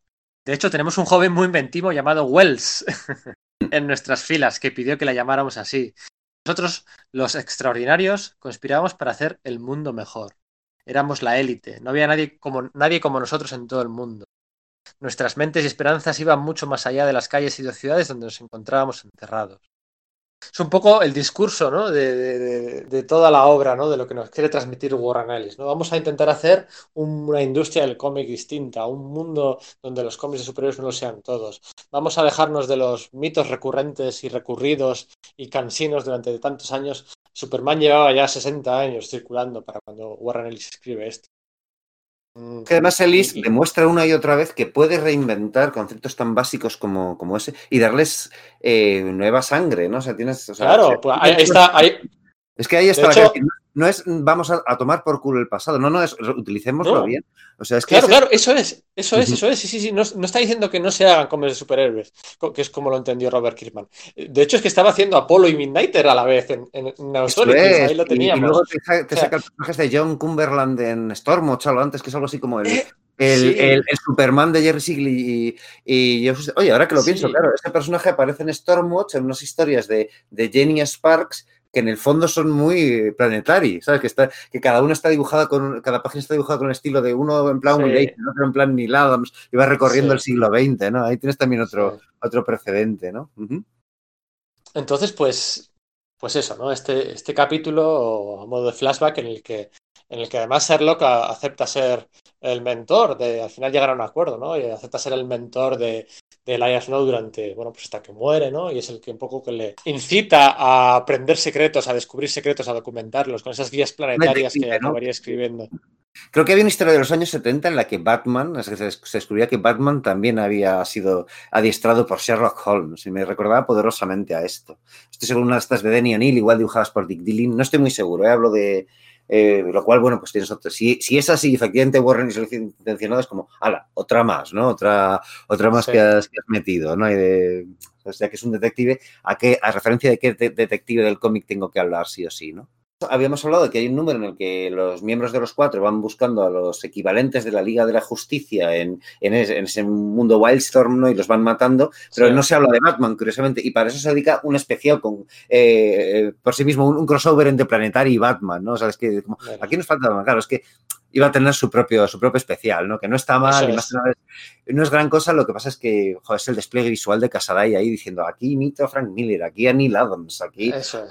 pillo al, al, al, Batman de la serie de, de, Adam West, ¿no? Eh, ahora me invento uno nuevo, que de nuevo vuelve a ser eso, ha estado eh, durante ese, o sea, es como que lo, la gente de Planetary va a, a, la Gotham City de su propio mundo y empieza a ver un, un flujo de realidades y se encuentran con Batman que va mutando a través de sus diversas inter, eh, iteraciones. Y la final es distinta a todo, es un Batman más futurista. Y es que de nuevo es ese, ese fractal de esa idea que está comentando Pedro, de sí, es, vamos a hacer un, un, mirar para atrás, pero hagamos algo nuevo, ¿no? Yo creo que se vuelve a ver ahí en ese especial de Batman con, con Planetary. Sí. Dos cosas, no solo es, eh, no solo es Casaday el que muestra un despliegue narrativo y de técnicas y de representación homenajeando a tantos autores de Batman, porque es también la personalidad de Batman la que va mutando, ¿no? O sea, es él y es también el que... Eso es, o sea, diálogos eh, según va, clavan. Eso es, es, es de, del Adam West al de Frank Miller, cómo cambia la personalidad. Esto, esto yo solo se lo he visto hacer a, a muy distinto y salvando las distancias, solo se lo he visto hacer a, a Neil Gaiman y Andy Kubert. En el, que, que Bruce Timm también al... lo hizo en un, en un, episodio de la serie de animación en que se veían diversos. ¿Quién? Bruce Timm en. Eh, bueno, Bruce Timm, en ah. realidad Paul Dini, ¿no? En la serie de animación yo creo que hubo algún, algún, algún episodio en el que sí que se veían distintas iteraciones sí. del personaje. Me parece recordar, ¿eh? Pero no me hagas sí. mucho caso. Puede ser. Yo solo tenía estos dos casos registrados, el de, el de este Planetary Batman, ¿no? Y, cuando, y el, de, el, de, el que le sucedió al, al cruzado enmascarado después sí. del Batman Reed de Morrison, que también mm. hay Andy Kubert, está, es, bueno, sencillamente espectacular, canalizando, sí, es brutal, ¿no? Y sí que, sí que, bueno, es buen momento para comentar que hubo que hubo tres eh, episodios autoconclusivos que aquí se han recopilado. ¿Cómo era? Mundos y no mundos extraños o no recuerdo cómo se. Mundos cruzados, es que no, no recuerdo. Sí. Era, que era eso, pues eh, como tres eh, especiales, sí, tres prestigios, yo creo que la edición original. Que, bueno, pues cruzaron a Planetary con, con, otros personajes, ¿no? Teníamos este con Batman, que es quizás el más sonado. Teníamos sí. otro que lo cruzaba con la Liga de la Justicia, que está dibujado por Jerry Ordway y está bien, pero como que sabe muy a poco. Es como un universo sí. paralelo en el que las, los personajes de Planetary están ejerciendo la misma labor de, de, sus enemigos, de los cuatro, y son los, los equivalentes de la Liga de la Justicia los que se sí. tienen que luchar contra ellos, ¿no? Que no está mal, pero es, es que se queda muy poquita cosa, ¿no? Y luego está el especial, Sí, y luego está el de Planetary Authority, dibujado por Phil Jiménez, que pilla otro icono de la, de la cultura pulp y popular de, bien, del siglo XX, bien. como es eh, Howard Phillips Lovecraft, ¿no? Y bien, sí señor, aparecen, sí señor. Están ahí, hace un retrato eh, muy poco muy poco, eh, digamos, eh, agradecido de Lovecraft, ¿no? Le, le, le, pone como alguien totalmente enajenado y loco, que eh, enormemente racista, que lo era Lovecraft y tal, y, pero no, lo lleva no, no solo, ¿no? Eso es, para los que estén escuchándonos, no solo, no es no está, no juega con los mitos de Lovecraft, sino que juega con Lovecraft. O sea, aparece Lovecraft en sí mismo, ¿no? Ahí, totalmente enajenado es. en, en los años 20 en su Rhode Island natal, pegando berridos sobre, sobre barbaridades, ¿no? Y es, es gracioso. Eso muy, es. ¿no? Ahí Entonces, está, está muy bien porque, claro, al final tú te lees Planetario del tirón, los 27 números, y pues hay un número, pues eso, dedicado a, a la dinastía eh, de los Hark con ese toque a Tigre y Dragón que decíamos antes, eh, otro a, a, al pulp más puro y duro, incluso con eh, convirtiendo el cómic en novela, en, en cómic ilustrado. No, en el fondo, como si fuese papel, papel eso, ajado, amarillante. Eso es, con todo el, el papel, eso es, sin, los ribetes en blanco, hay eh, la ciencia ficción más pura y dura. Hay... El, el, el, Furia de Steranko y James Bond y demás, que eso también va teniendo mucha importancia. Ahí, además, el, el, grado de homenaje que hace eh, eh, Casaday ya es absoluto, o sea, desde la portada, ilustraciones con, eh, concretas y tales, como est estás sí. diciendo permanentemente, amo a Steranko, cómo me gustaba esta sí. ilustración. Bestial. Correcto. De hecho, eh, eh, yo tengo muchos colegas eh, que siempre habíamos discutido si, si era más James Bond o era más Nick Furia, y, pero es que es que... Con, Para mí es Nick. Furia del tirón, o sea, decir, cuando saca la garra ya es que... Claro, cuando saca la garra claro. es pero cuando saca lo de la uña esta que le multiplica, yo recuerdo sí. eso en algún TV de Hulk de los 70 dibujado por Herb Trimpe, que Clay Quatermain tenía también una bomba escondida del sí. mismo modo y tal. Sí. No, tío, sí, es James Bond, pero porque, porque Nick Fury de algún modo es James Bond, pero es, es Nick sí, Fury, es Nick Fury. Eso es, es Nick Fury 100%. En la última aparición con esa, bueno, que resulta que era un, trabajaba como espía para los cuatro, pero a su vez intentaba joder a los cuatro de aquella manera. No pistas, porque, claro, es eh, porque tal eh, una, una cosa que, que parece que, que, que, es una maldad que ha cometido eh, la hija de Hark en realidad. Sí él ha cometido él para que dé a los, a, para que los de Planetary se pusieran en la pista de tal, si tienes, está lambicado el asunto y funciona muy bien. Eso es. Y lo que iba diciendo, ¿no? Son todos estos géneros, subgéneros, eh, hay un homenaje a los invisibles. con, con, es que son ellos, la cosa del pantano es. A, todo el universo vértigo, quieres decir. Que ahí es donde te digo sí, que. eso es. Eh, ¿Qué he dicho? A los invisibles has dicho. ¿no? Está la cosa del pantano. ¿Qué he dicho a los, animal... He dicho a los invisibles, eso es. Sí, es a todo el sello vértigo. Y de hecho, ahí es donde, digamos que me, me, me, levanté la ceja en su momento cuando lo leí, porque yo creo que en ese momento fue como, eh, Warren Ellis, tienes razón en lo que estás diciendo, porque al final lo que está presentando es la historia de un trasunto de, de John Constantine, ¿no? del, del, protagonista de Hellblazer, y cómo al final se transforma en Spider Jerusalem, ¿no? Que de nuevo sí. es ese mensaje, ¿no? Pero digamos que a su vez, en, al mismo tiempo, recuerdo estar leyendo Transmetropolitan y de ser súper ácido y todo, pues, pues como es Transmetropolitan, hubo un episodio en el que Spider Jerusalem iba por la calle y todo el mundo le iba diciendo, eh, Spider, eres de puta madre, ¿eh? ¿Cómo te lo has currado de Spider? Es como, fue ese momento en el que dije, ostras, este tío se acaba de dar cuenta de que es una superestrella. Sí, sí, sí. De hecho, ese Spider Jerusalem, me acuerdo que eso que, que, que, sigue siendo cuero y el pecho al descubierto, pero le dibuja, le dibuja John Casady con un, con un mechero y un paquete de tabaco eh, para meterle el color eh, rojo y verde a, a, a, la viñeta, ¿no? Y para que se de las, de las gafas, ¿no? Iba, eso es, de las gafas de Spider Jerusalem. Ese episodio acaba con una frase que es, que es brutal, porque resulta que este Spider Jerusalem había sido rollete eh, sentimental y sexual de, de Yaquita, ¿no? De Yaquita Warren. y le dice al despedirse, porque les, les, les monta una mega trampa para que hacerse pasar por muerto. Aparece el, el Miracle Man, digamos, de ese mundo, ¿no? Y Sí, sí, sí. Y el capítulo acaba y él le, él le dice, después de estar todo vértigo por ahí, dice, los 80 ya se terminaron, es hora de irse, hora de ser otra persona. Es que es la idea que venimos repitiendo durante todo el podcast. Es, un Sí, sí. fractal, digamos, cada, cada Sí. episodio de esa idea central, en realidad. Y todo esto venía para decir que de todos los subgéneros que trataba, pues parecía como que se le había quedado por tratar el de Lovecraft, ¿no? Que es, al final ah, hay tantas referencias a los años 30, 32, 36 y, Eso y sí que es demás, como ¿no? muy básico en el pulp y demás. Y Claro. claro, es que eso, eso está en, en el crossover con Authority. Sí, sí, eso es, eso, Eso es. es. Es un crossover eh, con dibujo de Phil Jiménez, espectacular. Uno de mis 10 dibujantes favoritos de, de la historia. Es, es un top 10 que va cambiando, pero, pero que él nunca sale del top 10. Y bueno, pues eh, bueno, una peleilla y tal, pues al final pues tienen que quedar bien los dos. Unos quedan como más listos, digamos, los de Planetary, y los Los otros como más más, más poderosillos, sí. De hecho, claro, los villanos Eh, yo- una, una réplica de, de otro universo paralelo y tal, que Sí. es como, ¿qué pasa si, si se nos va, si a Authority se les va de manos queriendo controlar el mundo, ¿no? Parece ser un poco el Sí. mensaje, ¿no? Algo así. Y yo creo que ya he contado y hemos hablado de todo. Podríamos entrar incluso capítulo a capítulo, ¿no? Porque hay muchas referencias que se nos están olvidando. O sea, habrá mil movidas. Es que, no sé, o sea, es tan rico en, en detalles que dices, vale, voy a... Pues decías, se nos está olvidando lo de Vértigo, ¿no? Claro, al final sí que hemos contado lo, lo suyo. La, Está eso, la el tema Man- la. Marilyn Monroe radiactiva. Eso es, claro, el, el tema este del homenaje a las, a las películas y la ciencia ficción de los años 50, con esos insectos gigantes, la radiación que transforma a gente y tal, que, claro, se lo cuenta el, el fantasma radioactivo de Marilyn Monroe, que es que es, es una de estas ideas súper locas de, de que siempre que la ves, pues dices, hostias, y- y que te parece- claro, enunciada, la dices tú con tus palabras y te parece una gilipollez, pero lo lees en el TV y es como, ¿cómo mola esto, no?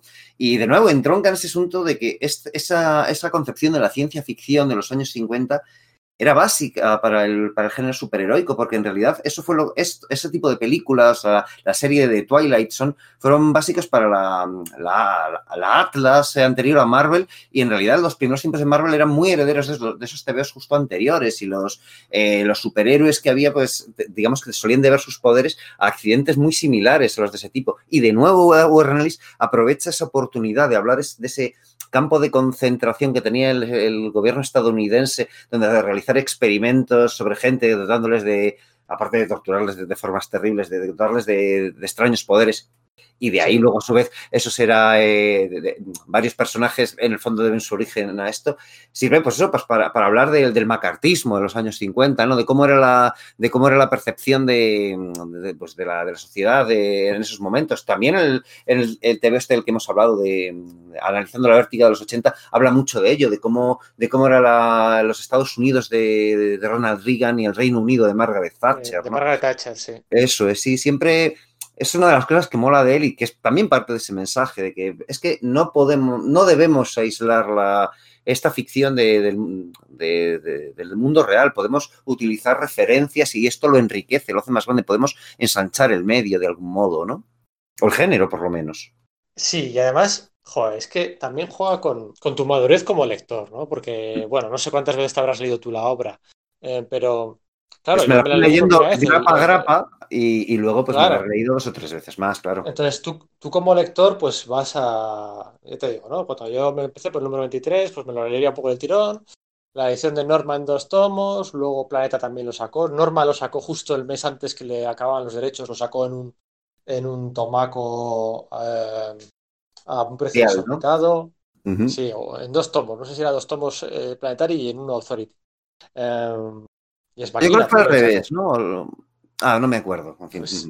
Igual es maquinando, bueno, no sé, la verdad es que no me acuerdo, me da rabia. Esto antes no me pasaba. Em, lo puedes leer Yo muchas que, veces. No estoy seguro, pero creo que tanto Planetary como, como Authority salieron en un tomo cada uno y Ex Machina fue la que salió en varios. Me parece, ¿eh? No me- Eso es, puede ser. Machina en dos tomos y la de Brian Callahan con Tony. Harris. Y sí, sí, pues eso, le acababan los derechos de. Claro, porque al final antes Wildstorm iba. Los derechos estaban aquí, los tenía Norma y, y los de DC los tenía Planeta, iban por separado, ¿no? Se negociaban por separado. Pero claro, llega un momento en el que DC fusionó todo, ¿no? Se encargó de, de todas las IPs y Norma pues los perdió, ¿no? Y justo el último mes, o a los dos meses, para, bueno, pues para quemar un poco el producto de la competencia, sí, o para Política de, tierra quemada, ¿no? Vais a tener que tardar en reeditar esto, ¿no? efectivamente, y sacó ahí dos toma- se llevaban por aquel entonces los, los tochales por primera vez en España. Planeta es cuando estaba empezando a hacer aquellas, aquellas fórmulas del maletín de 100 balas o el cofre de predicador con los dos tomos o todo aquello que, que con lo que, bueno, pues parecía como que se especulaba un poco en el mercado.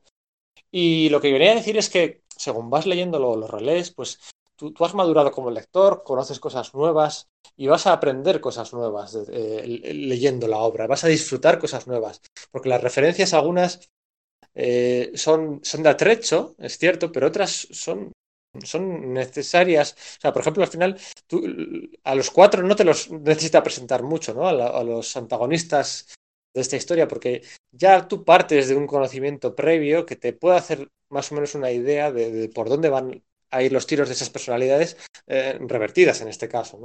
Es que es Eh, una de las grandes ventajas de utilizar análogos, ¿no? Que si tú crees Claro. que se parece a, pues eso, como siempre se hace, yo qué sé, sobre la Liga de la Justicia, tú hay mucha información como, como autor que no tienes que dar porque el autor, el, el lector ya conoce. No solo eso, sino que además, como él dice, vale, este es un, eh, como el lector dice, este es un análogo de tal, puedes jugar con sus expectativas y darle un giro, ¿no? Y decir, no, claro, es que eso no Claro. tenía por qué ser así. Y bueno, pues claro, eh, se, utiliza un montón, ¿no? Yo me planteo en este caso, eh, Pedro, no lo sé, eh, si se tú crees que se disfruta Planetary si no sabes algo de, de todo esto, de las, de las referencias a las que haces, si no sabes de cómic de superhéroes, si no sabes de pulp y tal, porque recuerdo que los últimos volúmenes de la Liga de los Caballeros Extraordinarios de Alan Moore, a mí me resultan enormemente pesados y no- enormemente arduos, por eso, porque al final parecía que solamente era un, un artificio para, para decir, mira cuánto sé de la cultura popular por parte de... eh, Aquí pasa lo mismo, no soy capaz de verlo porque conozco las referencias o...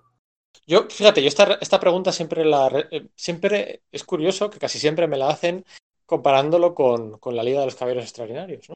Y, y, bueno, para mí son tres partes de un banco, porque también está Astro City ahí, ¿no? Que Astro City también es, es. ¿Qué pasa? ¿Que Astro City solo es disfrutable?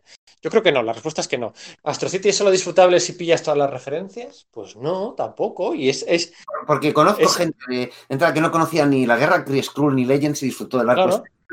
Pero en, sé, que, sé que con la Liga de los Caballeros Extraordinarios, los últimos volúmenes, volúmenes Sí. no me pasa, no, eh, me pasa, no lo disfruto porque solo veo referencias y solo pillo algunas y quizás la gracia esté es que- de ellas. Y me planteaba al releerme el planetario cuánto lo está disfrutando. Dijo, es que igual, si no supiese que este es como Nick Furia, si no supiese que este es como es Doc Savage y tal, ¿lo disfrutaría o no? No, no te lo sé decir. Claro, pero es que ahí ya no es solo referencial, ahí es necesario para la trama. O sea, referenciales, eh, todos los cameos en el funeral del Spider de Jerusalén. eh. O sea, sí que es cierto que te exige un punto medio de conocimiento del cómic, ¿no? Pero para entender, no hablo para disfrutar. O sea, para disfrutar ya es a otro nivel.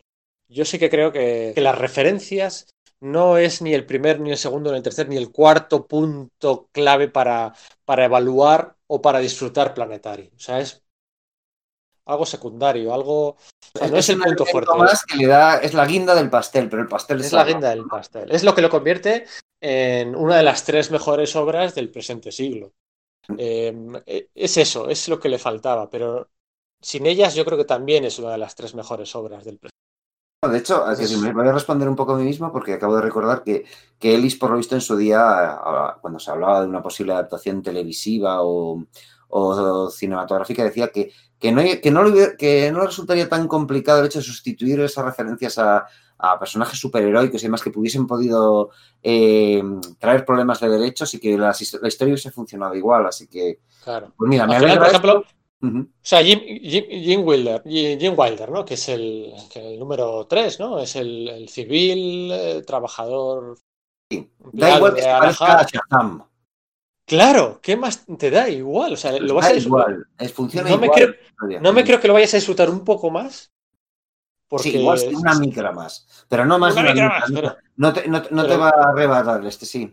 Claro, que al final luego es un personaje importante, ¿no? Eh, eh, en el final de la serie, ¿no? Porque es el que rellena eh, de todos los habitantes de Ciudad Cero la nave, que es lo que eh, la gasolina que necesita para poder viajar al otro universo. O sea, es, es un personaje clave también. Sí, Bueno, eh, su aparición es la que acaba con, con la amenaza, con, con Claro. los dos últimos miembros de los cuatro. O sea, así eso tirón, es. es súper básico. Eso es, eso es, eso es. Eh, eh, de hecho, has comentado que se parecía a Shazam. Eh, luego hay otra referencia eh, en otro capítulo distinto al Capitán Marvel Kree. Eh, el de los aborígenes, ¿verdad?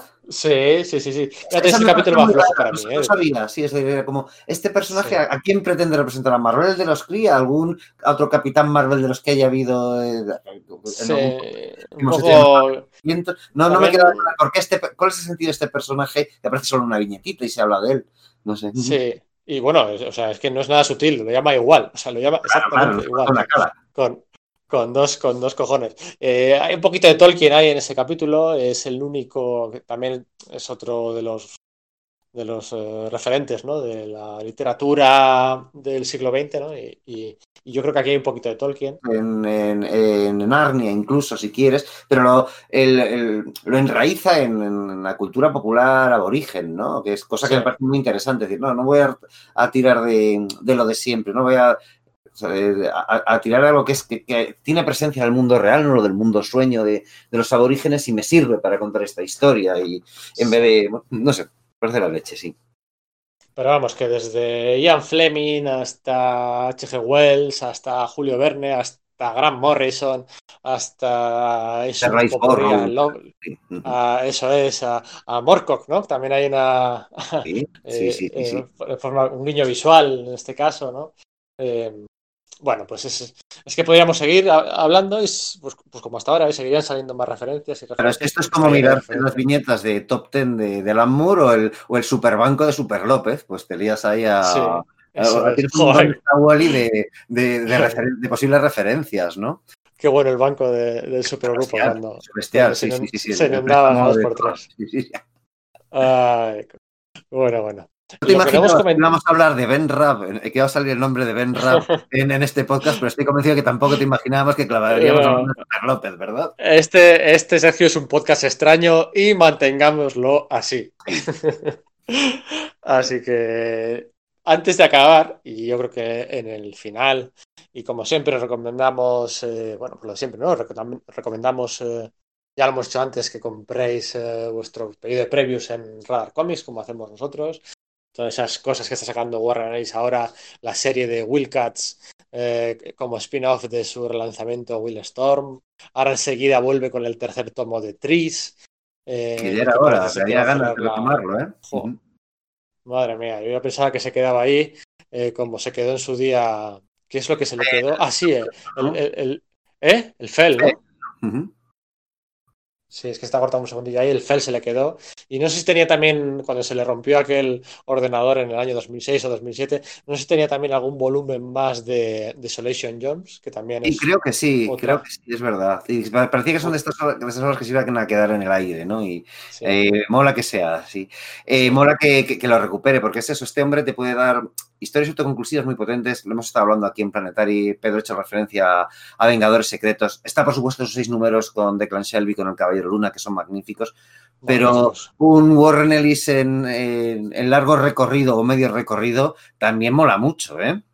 De hecho, te diría que en, en Marvel el recorrido más largo que ha tenido, creo que no en- no sé si en Astonishing, claro, lo que pasa en Astonishing estuvo en la serie regular y luego en el spin-off aquel con, con, con también mundos paralelos de bolsillo con Forja que resultaba que era malo, eh, que lo dibujaba Care Andrews, ¿te acuerdas? Sí, Eh, sí, con, sí. con los mejores diálogos que le recuerdo, el la mejor intercambio de diálogos en los últimos 20 años de los mutantes entre la Reina Blanca y Tormenta eh, con, con el guion de Warren Ellis era brutal. Por no hablar de su Nesway. Y, ah, 12 números, eso es, igual lo que más ha estado en Marvel, fíjate.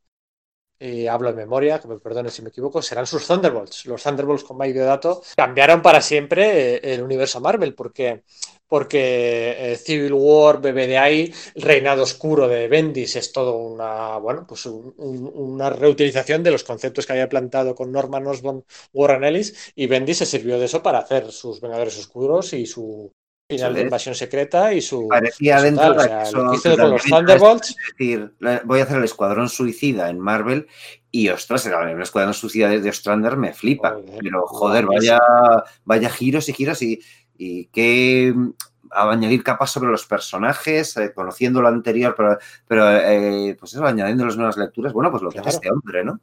Claro, nunca Norman Osborn había molado tanto sin necesidad de, de- de ser el Duende Verde, ¿no? Y nunca Nunca lo ha habías visto a hacer. claramente que era una persona perturbada, ¿no? Cuando, Claro, cuando habla y se le escapa el nombre de Spider-Man, no, has dicho Sí. no, no has dicho Spider-Man. Sí, sí, sí, porque hay un, un héroe.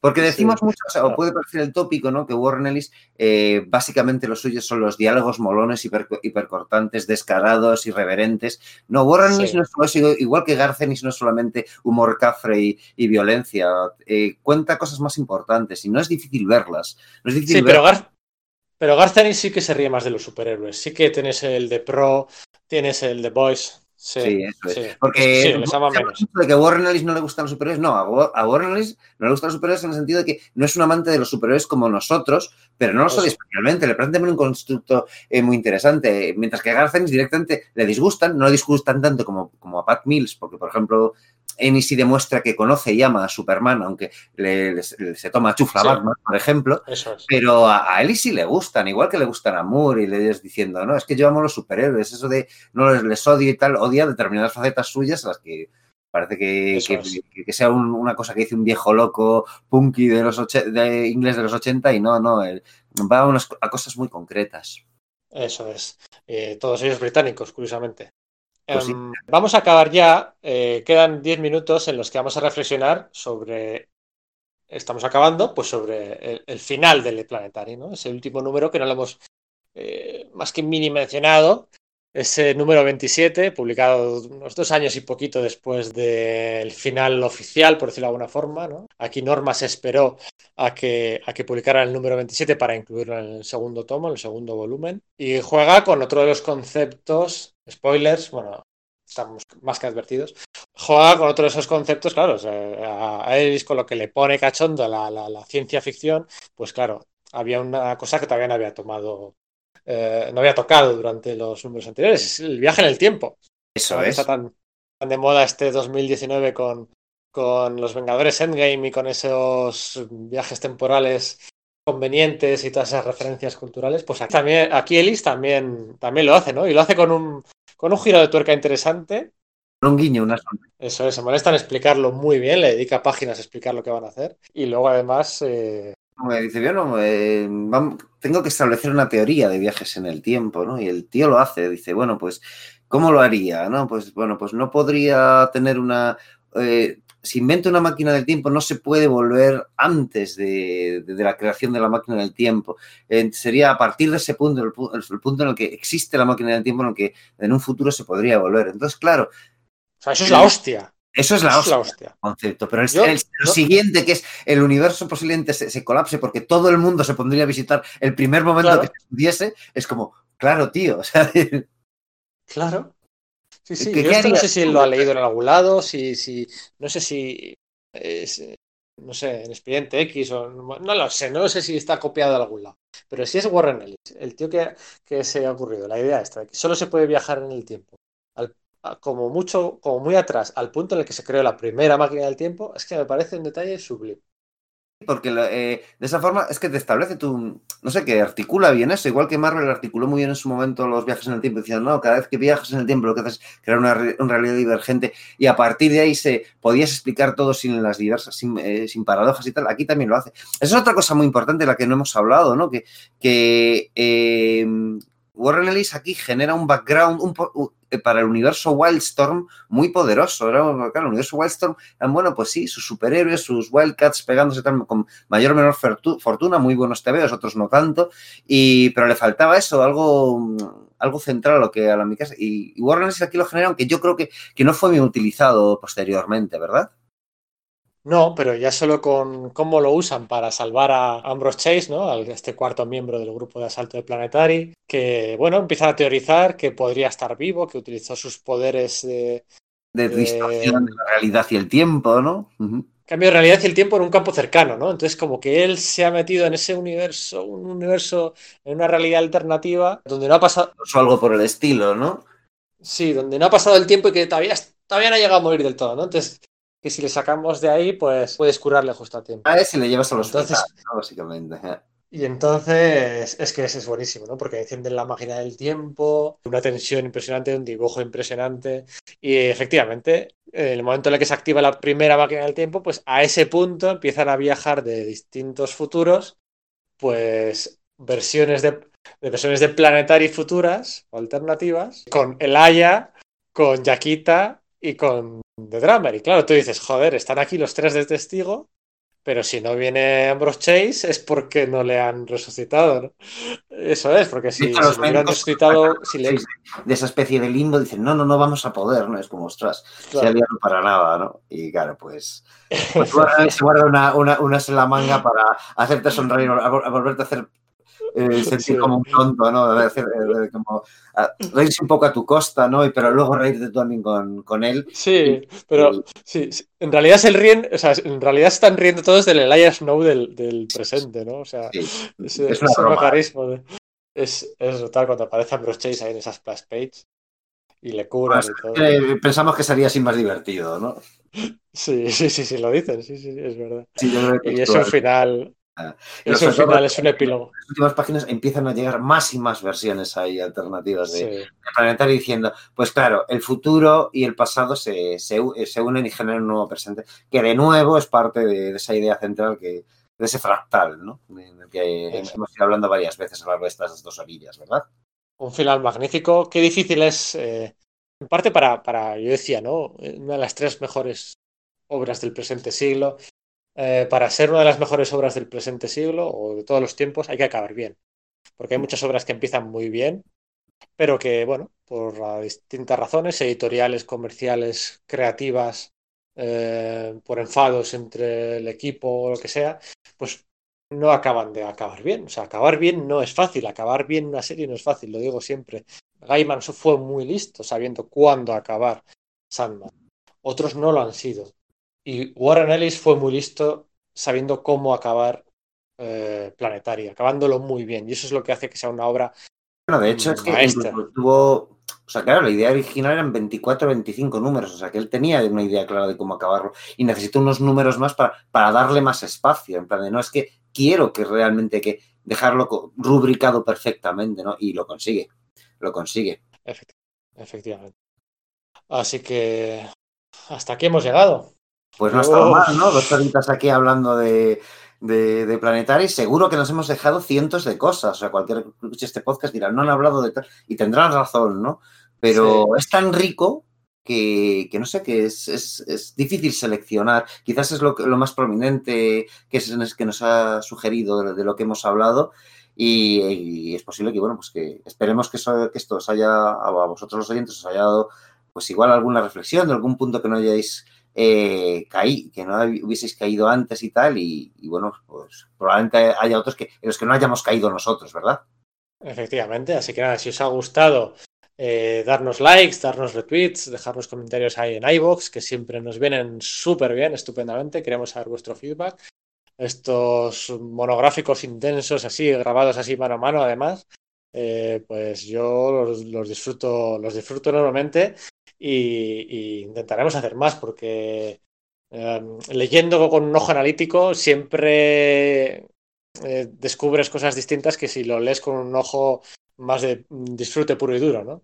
Y, y, y la verdad es que se aprenden cositas nuevas y se disfruta eh, a veces mucho más. Eh, lo dejamos aquí. Bueno, bueno, bueno, bueno, ¿qué pasa aquí? Resulta que nos distraemos un momento y todo el mundo se sube. tú? Pero que, pero ¿qué hacéis aquí? ¿Qué hacéis aquí vosotros? ¿Qué hacéis? Aquí los escondiditos. Seguro que ni habéis dedicado el podcast a nadie, que es lo que nos pasa siempre. Ahí se nos olvida. pues, se nos ha pirado, Se ¿no? nos Se nos ha pasado. ¿Qué hacéis aquí, Enrique Íñigo? Pues Es que soy el cuarto hombre. que nos hemos aquí hemos visto que había gente. Digo, bueno, ¿qué hacen estos dos aquí tan escondiditos? ¿Eh? Alguna maldad, seguro, ¿no? ¿De qué estabais hablando? En la base secreta de Hawái, de Planetaria, estábamos. Es así. Pues estábamos hablando de Planetary. Estábamos hablando Y, de y no nos llaman, tío, ¿te das cuenta, Íñigo? Pues, Son muy Era- bueno, Era complicado ahí cuadrar la agenda, joder. No sabíamos que ibas a estar, ibais a estar aquí. bueno, si, si algún día hacemos algo, yo qué sé, de, de Authority, ya, ya os avisamos, hombre, para No, sí, compensar. no, sí, no. Lo vamos a hacer. ¿Cuándo, Pero- no? pero la- Eh, lo vamos a hacer, tío. A ver, habláis de Planetary y no habláis de Authority. Fijad, fijad fecha Una ya. no se entiende sin la otra. Sí, no sé. No lo hagáis sin nosotros, ¿eh? que, Pues oye, sí. es verdad, ¿a quién le dedicamos esto? Porque no lo, eh, pues, vamos, no, no- no lo hemos, no lo hemos dicho y la verdad es que no lo he pensado. No, no sabría quién dedicarle a una cosa como Planetary. Pues sí, la verdad es que, eh, claro, es que son muy obvios. eh, Warren Ellis, eh, John Cassaday, Laura y demás. ver, no, no. Mira, me salen nombres para Authority. Si hacemos de Authority, sí que me salen un par de nombres para dedicar.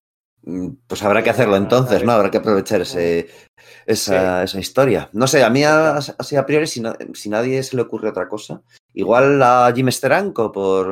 O sea, decir, es- es solo- claro, eh, lo que tiene Planetary es que habla de, de, much- de, de muchas partes de la cultura pop, pero de alguna forma la, el episodio aquel que un poco que, que dedica a esa especie de, bueno, pues de, de Nick Furia, James Bond y tal, como que lo tengo muy metido en la, en la cabeza, eh, con esos esos planos que hacía John Casaday Sí. tratando de imitar al- a Steranko.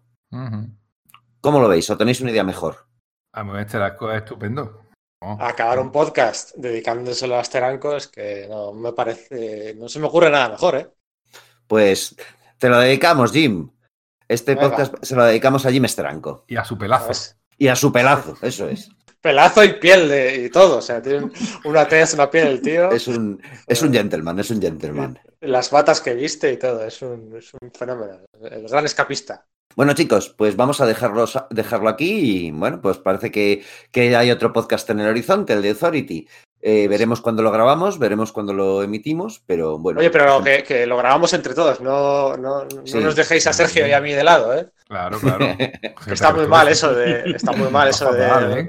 Eso de, Sí, sí, sí. de grabar podcast a las espaldas de la gente. Sí, sí, sí. Podríamos, yo creo que lo suyo sería acabar con la frase de, ¿no? Eh, la frase que tanto se repite en Planetary, ¿no? Acabar así, yo creo que es Lo la, suyo, la- ¿verdad? la forma perfecta. Así que, Digámoslo. Pues venga, dale. El mundo es un lugar extraño, mantengámoslo así. Venga, chicos, un abrazo. Venga, un abrazo a todos. Chao.